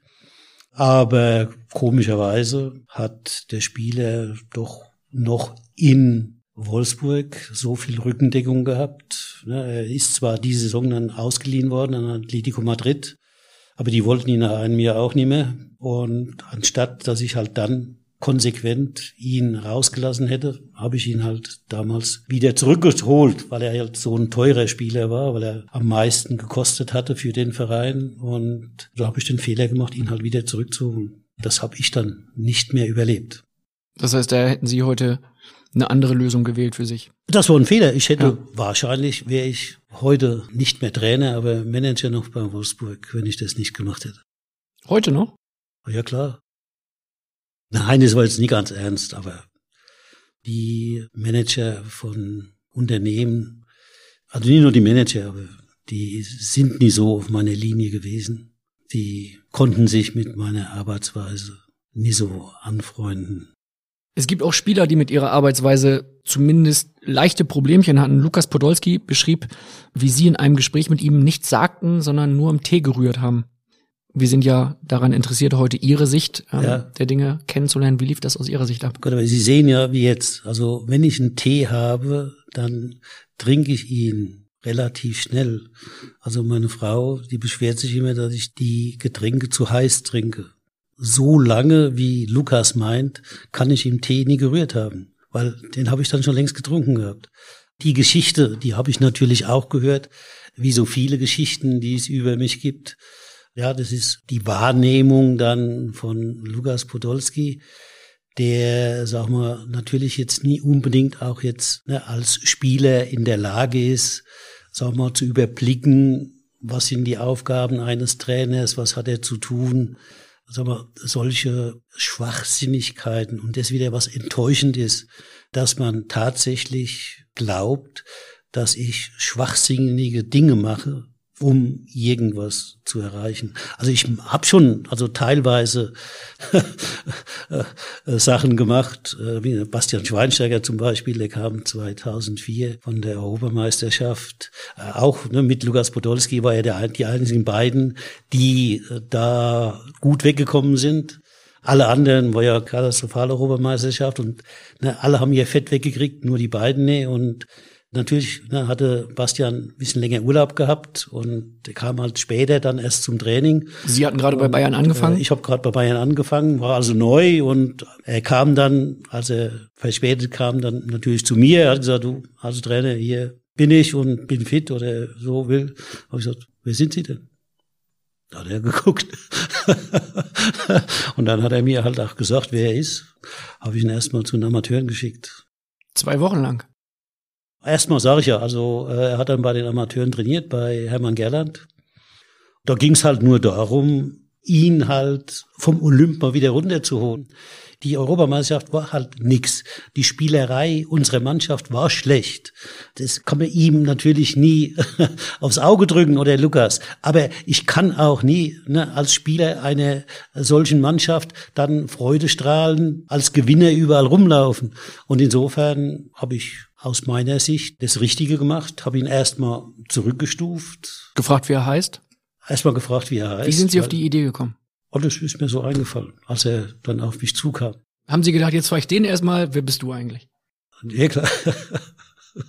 er war jetzt halt ne, nochmal in aller Munde und der Gewinner der Europameisterschaften. Da wollte ich halt nur mal einen Gegenpol setzen. Und ich dachte, du, wer sind Sie denn? Haben Sie sowas öfter ja. gemacht? Nö. Das war das einzige Mal.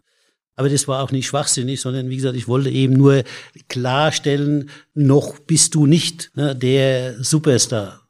Aber jetzt bei Lukas Podolski ihn sitzen zu lassen und nur in meinem Tee zu rühren, nichts zu sagen, das war natürlich nicht das, was ich gemacht habe.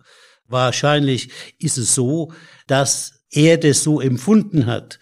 Aber das hat halt damit zu tun, dass man als Trainer sagen wir, nicht nur für Lukas Podolski zuständig ist, sondern auch für ein paar andere Spieler und auch noch andere Probleme hat. Und ich gehe mal davon aus, dass ich irgendein Problem am Telefon bekommen habe, das mich halt beschäftigt hat. Also ne, ich war dann nicht auf Lukas Podolski fixiert, sondern ich habe mich mit irgendeinem anderen Problem beschäftigt, kurz bevor er eingetreten ist. Und dann habe erstmal halt mit dem Problem mich beschäftigt, bevor ich dann auf ihn eingegangen bin. Das kennen wir ja, das Spiel, das, ne, wie gesagt, aus, wenn man ein Bier getrunken hat, wir dann bei der nächsten Erzählung drei Bier, bei der übernächsten vier Bier, bei der zehnten Erzählung ist es dann ein ganzer Kasten. Also das kennen wir ja. Und so vermutlich ist es halt bei Lukas auch, dass er das Empfinden gehabt hat, er hat zu lange da gesessen, ohne dass ich ihn da angesprochen habe. Jetzt wollen wir natürlich nicht nur über Fälle sprechen, die es irgendwann mal gegeben hat, die irgendwann mal geschrieben wurden oder beschrieben wurden, sondern wir wollen auch über frische Fälle reden. Und äh, Christian Gentner, der gemeinsam mit Ihnen in Wolfsburg eine sehr erfolgreiche Zeit hatte, der hat eine Frage und schildert einen kleinen Kommunikationsvorfall. Ja, hallo Trainer. Hier ist äh, Ihr ehemaliger Spieler, der Gente. Ich hoffe, es geht Ihnen gut. Ich ähm, hätte mal eine Frage an Sie. Und zwar erinnere ich mich an eine Diskussion, die ich gemeinsam mit Ihnen und dem Marcel Schäfer, ich weiß gar nicht, entweder unmittelbar vor einem Spiel oder in der Halbzeit hatte. Da ging es darum, dass wir wissen wollten, wie wir uns verhalten sollen, wenn der Gegner anders kommt als erwartet. Ähm, sie beispielsweise die Position tauschen, hinterherlaufen, zusätzliche Spieler auf unserer Seite haben oder wie auch immer. Ihre Antwort war, äh, um das mal zu zitieren, Jungs, das ist mir scheißegal, wie ihr das löst. Hauptsache, ihr habt eure Seite im Griff. Ich hoffe, wir haben das meiste Zeit gut hinbekommen. Ähm, was mich aber interessieren würde, ob Sie ja generell der Meinung sind, dass, dass diese Eigenverantwortung, die Sie uns da in dem Fall jetzt äh, übertragen hatten, die heutzutage Ihrer Meinung nach zu kurz kommt, weil die Spieler, glaube ich, immer mehr abgenommen bekommen, ähm, sehr viele Infos im Hinblick auf den Spieler halten und ja, ich glaube auch dadurch vielleicht die Möglichkeit haben, äh, sich hinter den konkreten Anweisungen zu verstecken, sollte es denn ähm, doch mal anders laufen. Ja, lieber Christian, danke der Nachfrage. Mir geht's gut. Nicht ganz so wie dir, also, aber ich bin zufrieden. Du hast aus meiner Sicht einen ganz wunden Punkt äh, getroffen. Die Entwicklung, dass einem Spieler gesagt wird, was er zu tun hat. Die Entwicklung geht äh, schon ein paar Jahre länger. Ich glaube, dass das nicht nur eine Entwicklung im Fußball, sondern eine gesellschaftliche Entwicklung ist, dass immer mehr geglaubt wird, man muss den Menschen vorschreiben, was sie zu tun haben. Ich bin überzeugt davon, dass ein Spiel so nicht funktioniert. Denn ein Spieler muss auf dem Platz entscheiden, was er zu tun hat. Und Christian, mir hat einer mal gesagt, dass es im Fußball dieselbe Situation nie zweimal gibt. Also es bedeutet, jede Situation ist ja dann im Umkehrschluss einzig und deswegen gibt's keine Erfahrungswerte, wie genau diese Situation zu lösen ist. Das heißt also, ein Spieler, und davon bin ich felsenderfest überzeugt, muss entscheiden, was er auf dem Platz macht. Nur dann kann er das Spiel richtig spielen. Wenn er immer überlegen muss, was hat denn der Trainer mir jetzt gesagt, was hat denn der Trainer gesagt, wohin, dann glaube ich, wird er seine Leistungsfähigkeit nicht erreichen. Und wie gesagt, ich halte grundsätzlich nichts davon, den Menschen zu viel vorzuschreiben. Ich habe einen anderen Ruf, das ist klar, und du hast es sicher auch anders erlebt, weil es dann um Dinge geht wie Disziplin die ja komischerweise jetzt auch von unserer Kanzlerin gefordert wird. Man hat die ganze Zeit die Disziplin belächelt. Jetzt auf einmal in der Not wird sie wieder hervorgeholt. Ich bin halt auch überzeugt, dass es in einem Mannschaftssport, also wenn eine Gemeinschaft was zusammen macht, dann geht es eben nicht ohne Disziplin. Und die fordere ich natürlich ein, aber ich werde nie einem Spieler sagen, was er auf dem Feld zu tun hat. Ich werde ihm sagen, wie aus meiner Sicht, welche Regeln es gibt im Spiel und welche grundsätzlichen Verhaltensweisen da sind. Wie zum Beispiel, was man heute ja auch nie sieht, Christian, das Überlaufen, weil heute laufen immer die Spieler vor dem Ballführenden durch, was halt völlig falsch ist. Solche Dinge, die muss ich natürlich vorgeben als Trainer.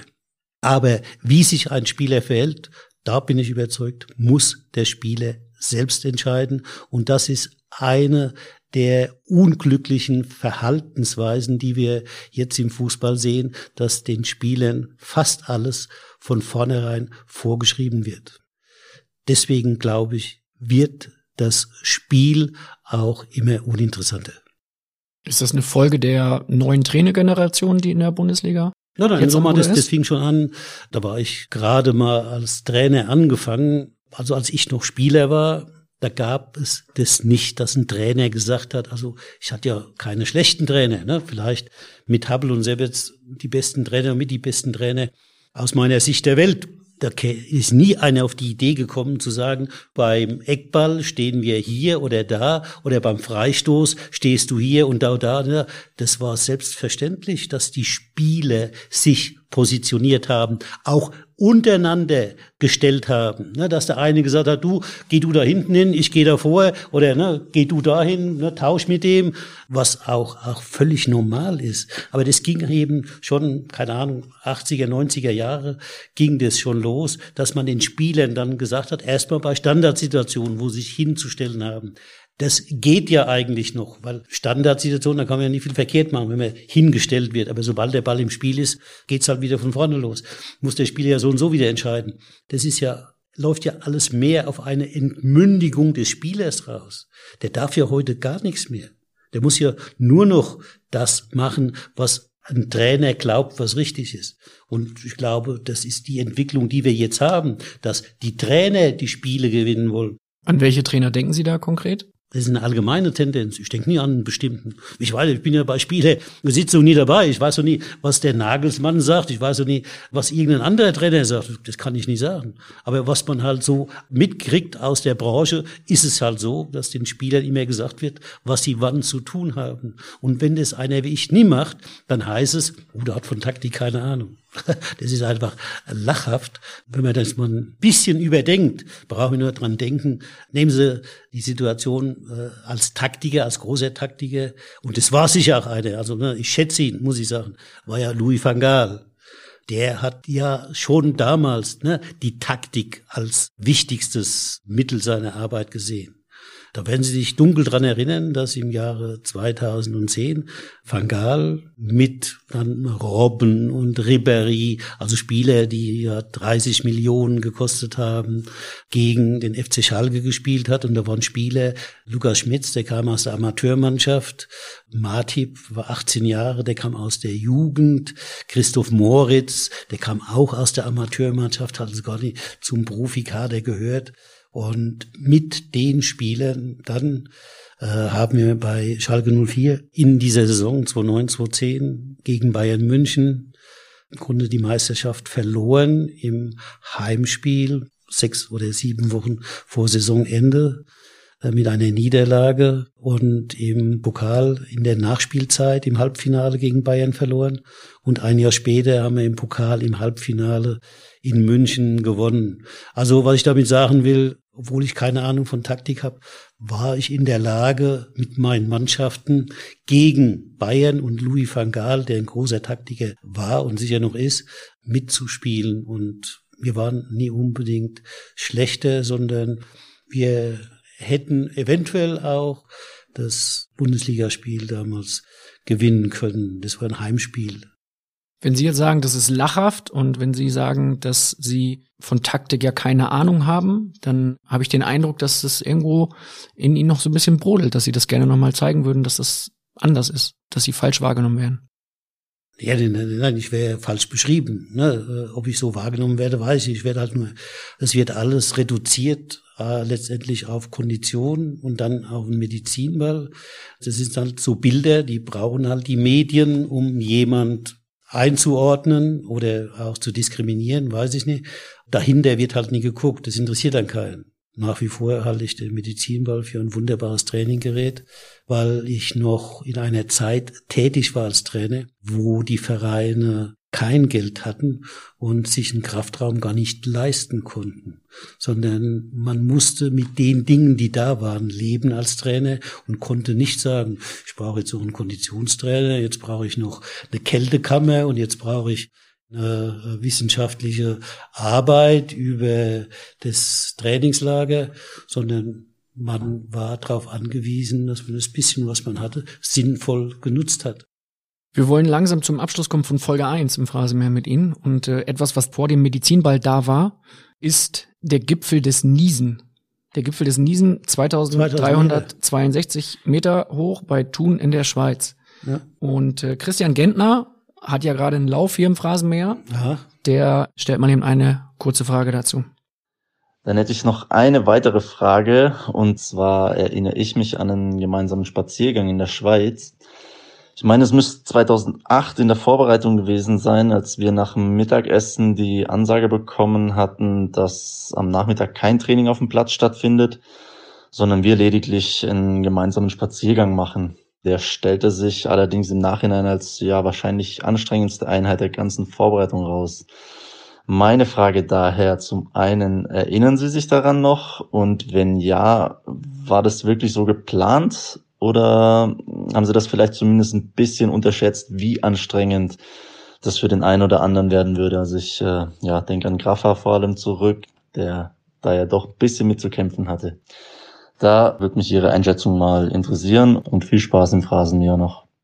Tja, Christian, du hast ja Fragen, aber die konnte ich dir auch natürlich gerne und hoffentlich zu deiner Zufriedenheit beantworten.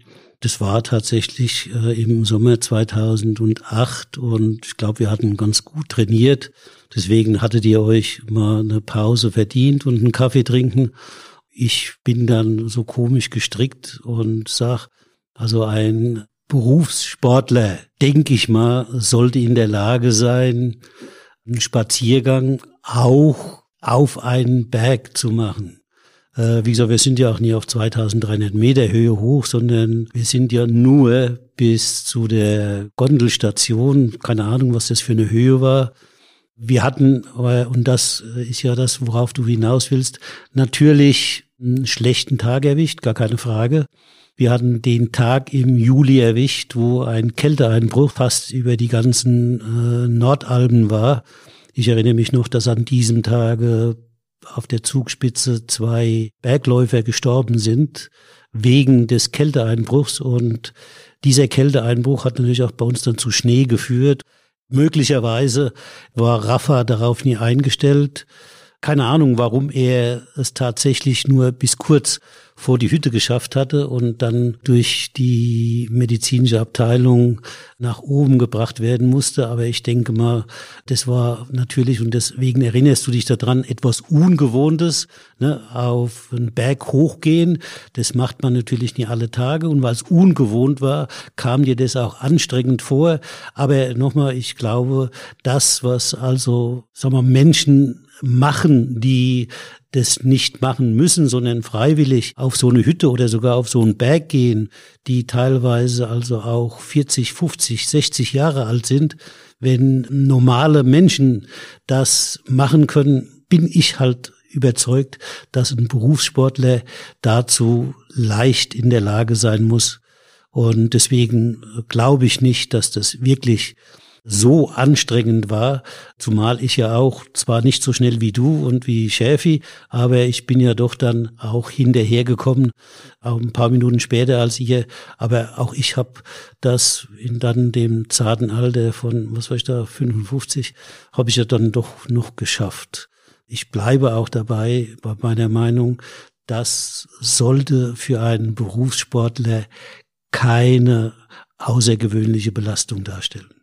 Bild hat damals getitelt, Grafitsch kollabiert beim Magaz Höhentraining. Grafitsch sagte dann einen sehr kurzen, knappen Kommentar, Maschine kaputt. Tat er Ihnen ansatzweise leid? Grafitsch hat immer gelacht. Das müssen Sie schon mal wissen. Es gab keinen Moment, wo Grafitsch nicht gelacht hat. Er hat auch da äh, im Schnee gelegen, hat natürlich jetzt nie nur gelacht, aber er war guter Dinge und hat gesagt, er kann nicht mehr und keine Ahnung, der Kader war 30 Mann oder wie groß. Ja, wenn von 30 Mann 29 problemlos da hochlaufen, ne, wenn ihr macht, es macht dann nochmal, weil es ungewohnt ist, anstrengend sein. Aber es ist keine Überbelastung. Und wenn einer diese Belastung, aus welchem Grund, aber aus welchem Grund kann ich auch nicht sagen, was er gemacht hat. Ne, vielleicht hat er nie Mittag gegessen. Ich weiß es nicht, kann es nicht sagen. Aus irgendeinem Grund da nicht in der Lage war, dann gibt es irgendeinen anderen Grund, warum er es nie machen konnte. Vielleicht hat er auch Champagner getrunken mit Mehmet Scholl vorher den Tag über. Sandra war da leider nicht mehr da. Insofern. Sandra war damals nicht. eine Bayern-Betreuerin, da müssen wir die Busfahrerin. die Busfahrer. Die Busfahrerin, ja. Also es waren zwei Busfahrer bei Bayern. Ist gut, wenn die eigentliche eine, Busfahrerin während der Fahrt nicht nach hinten kommt. Genau, ne? Da ist also der andere gefahren und Sandra hatte da ausgeschenkt und dann haben sie am nächsten Tag oder so gewechselt und sie ist gefahren und der andere hat nie ausgeschenkt, weil nie gespielt wurde. Habe ich das richtig in Erinnerung? Haben Sie Grafitsch immer Grafitschi genannt eigentlich am Anfang? Grafitsch. Also ich habe ihn gefragt, wie er genannt wird, das wusste er selbst nicht. Deswegen bin ich bei Grafitsch. Also Grafitsch hat er dann gesagt. Deswegen habe ich das, was er gesagt hat, übernommen und nenne ihn Grafitsch. Ich nenne ihn nicht Grafitschi, sondern Grafitsch. Wir äh, haben gerade über Gründe gesprochen. Zvetschke Misimovic hat hm. eine Frage nach einem Grund. Servus, Trainer. Äh, Zvetschke Misimovic hier. Ich hätte mal zwei Fragen an Sie. Die erste, warum wir uns immer vor und nach dem Training wiegen mussten. Auch wieder ein Berufssportler sollte nicht mit Übergewicht arbeiten, weil jedes Gramm kostet halt Energie. Wie gesagt, das habe ich nie erfunden, das ist einfach so. Und von daher ist es halt schlecht, wenn ein Berufssportler mehr Gewicht hat. Ich kenne auch nie viele ambitionierte Sportler, vor allem von anderen Sportarten, die mit Übergewicht trainieren oder spielen oder ihren Sport betreiben, weil das geht einfach nicht. Das ist ein No-Go. Und aus dem Grund lasse ich die Spieler immer vor dem Training und nach dem Training wiegen, damit sie einen Überblick haben über ihr Gewicht und wissen, oh, ich habe vielleicht die letzten Tage mal zu viel gegessen, jetzt ist ein Kilo oder was mehr, und dann muss ich halt zusehen, dass ich dieses Kilo entweder durch mehr Aktivitäten oder halt durch weniger schlechtes Essen wieder runterkriege. So einfach ist es. Das lege ich in die Verantwortung der Spieler. Ich will es aber wissen, weil ich kann mich damit nie anfreunden, wenn einer meiner Spieler mit Übergewicht rumläuft, weil das ist einfach für die Mannschaft eben schädlich, weil er nicht die Leistung bringen kann, die er bringen könnte. Wie sind Sie denn dann mit äh, Kevin Panewitz umgegangen, den Sie damals aus äh, Rostock geholt ja, haben? Ja, soll ich mit ihm umgegangen sein? Übergewichtig? Ja, ja, gut, das, die Problematik war klar. Konnte man es sehen, war, ne? Es, es, war, es war ein Talent, allerdings ein Talent, der nicht den richtigen Kopf dafür hatte. Und der Berater hat mir versichert, dass er das jetzt begriffen hat und anders machen will. Und von daher habe ich ihm selbstverständlich, weil es war wirklich ein guter Fußballer, wollte ich ihm auch eine Chance geben. Und ich habe damals verschiedenen Spielern eine Chance gegeben äh, in dieser Saison. Und er hat leider nicht die Ausdauer gehabt, dieses durchzuhalten, denn, weiß ich nicht mehr, nach ein paar Monaten, glaube ich, gab es dann mal eine Woche, wo er nicht erschien. Da hat er sich dann krank gemeldet, hatte also Erkältung oder Grippe oder so irgendwas und konnte nicht zum Training kommen. Und als er dann wiederkam, musste er sich halt auch wiegen, genauso wie Zwetschke, also der war ja nicht mehr da zu dem Zeitpunkt, aber der musste sich halt auch wiegen und dann hat die Waage Übergewicht angezeigt. Dann bin ich dann so einfach gestrickt, dass ich sage, also wenn einer eine Woche Grippe hat und nicht zum Training kommen kann, nicht trainieren kann, der kann kein Übergewicht haben. Und dann bin ich halt so einfach gestrickt und habe gesagt, okay, das hat keinen Sinn. Ein Spieler, dem ich eine Chance gebe, der war ja für uns nie wichtig oder so, ne, sondern ich habe ihm eine Chance gegeben, damit er wirklich seine fußballerischen Möglichkeiten nochmal einbringen kann, umsetzen kann, ihn zum Profi zu machen. Aber wenn einer nie will, dann kann ich es nie ändern. Bei welchem Spieler haben Sie noch für sich gedacht, der ist zu faul, der könnte eigentlich viel mehr? Ach, dazu gehört Zwetschke. Zwetschke wollte ja auch zu mir nach Schalke kommen und ich wollte ihn auch unbedingt, weil Zwetschke war ein überragender Fußballer. Das war so ein typischer Spielmacher, einer, der Pässe spielen konnte, der aber auch Tore machen konnte. Er war ja Nationalspieler von Bosnien und unsere Spieler sind ja dann samstags nach dem Spiel dann immer schon zur Nationalmannschaft gereist, ne? auch die deutschen Nationalspieler. So habe ich die Nationalspieler verabschiedet. Ne? Äh, am Sonntag war noch Auslaufen. Ich glaube, für die anderen, die schon zur Nationalmannschaft mussten, die durften, glaube ich, schon nach dem Spiel weg. Ne? Weil wir so viele Spiele hatten bei der Nationalmannschaft, habe ich dann Montag, Dienstag frei gemacht. Und weil ich Montag, Dienstag frei hatte, bin ich dann am Sonntag nach München gefahren von Wolfsburg und bin dann am Montag auch in München dann in die Stadt, in die Maximilianstraße gegangen und gehe da dann am Café vorbei, guck natürlich im Café, guck ich rein, wer da sitzt und wer sitzt da? Mein Zwetschge sitzt da montags nachmittags. Mittwochs war Länderspiel. Und da war ich völlig erstaunt und dann habe ich ihn gefragt, Zwetschge, was ist denn los? Ja, äh, wir müssen erst Dienstag anreisen. Ja gut, was wollte ich da machen? Ja, dann habe ich das so akzeptiert, ne, äh, habe aber daraus halt den Schluss gezogen, Vorsicht, ne, das ist nie überall so wie bei der deutschen Nationalmannschaft, dass die Spieler direkt nach dem Spiel ne, zu den Nationalmannschaften fahren, sondern dass die noch sich zwei schöne Tage frei machen können. Und wie gesagt, das ist Zwetschge halt, wie er leibt und lebt. Er war immer jemand, der sich schon den bequemeren Weg gerne genommen hat. Aber er war ein fantastischer Fußballer und wir haben ihm viel zu verdanken in dieser Saison, als wir Meister wurden. Der war mit einer, der Superleistung gebracht hat und der eben beide Spitzen immer gefüttert hat. Ohne ihn hätten wir das so auch nicht hingekriegt. Er konnte dann damals nicht zu Schalke 04 kommen, weil er bei Dynamo Moskau unter Vertrag stand, richtig? Ich kann jetzt nur Behauptung aufstellen, dass nicht er das so entschieden hat, sondern sein Berater oder damals der Manager vom VfL Wolfsburg, ja, ich glaube, die haben das anders gewollt. Ich habe bis zum letzten Transfertag auf ihn gewartet. Also direkt, als sie von Wolfsburg zu Schalke gegangen sind? Nee, nee, nee, ist ja drauf. Okay. Ist ja drauf. Das kommende Jahr hat er noch für Wolfsburg gespielt und Ben Tollerbach hat immer noch Kontakt mit ihm gehalten. Und deswegen sagt mir Ben Tollerbach, dass der Zwetschge weg wollte und dass er gerne nach Schalke kommen würde.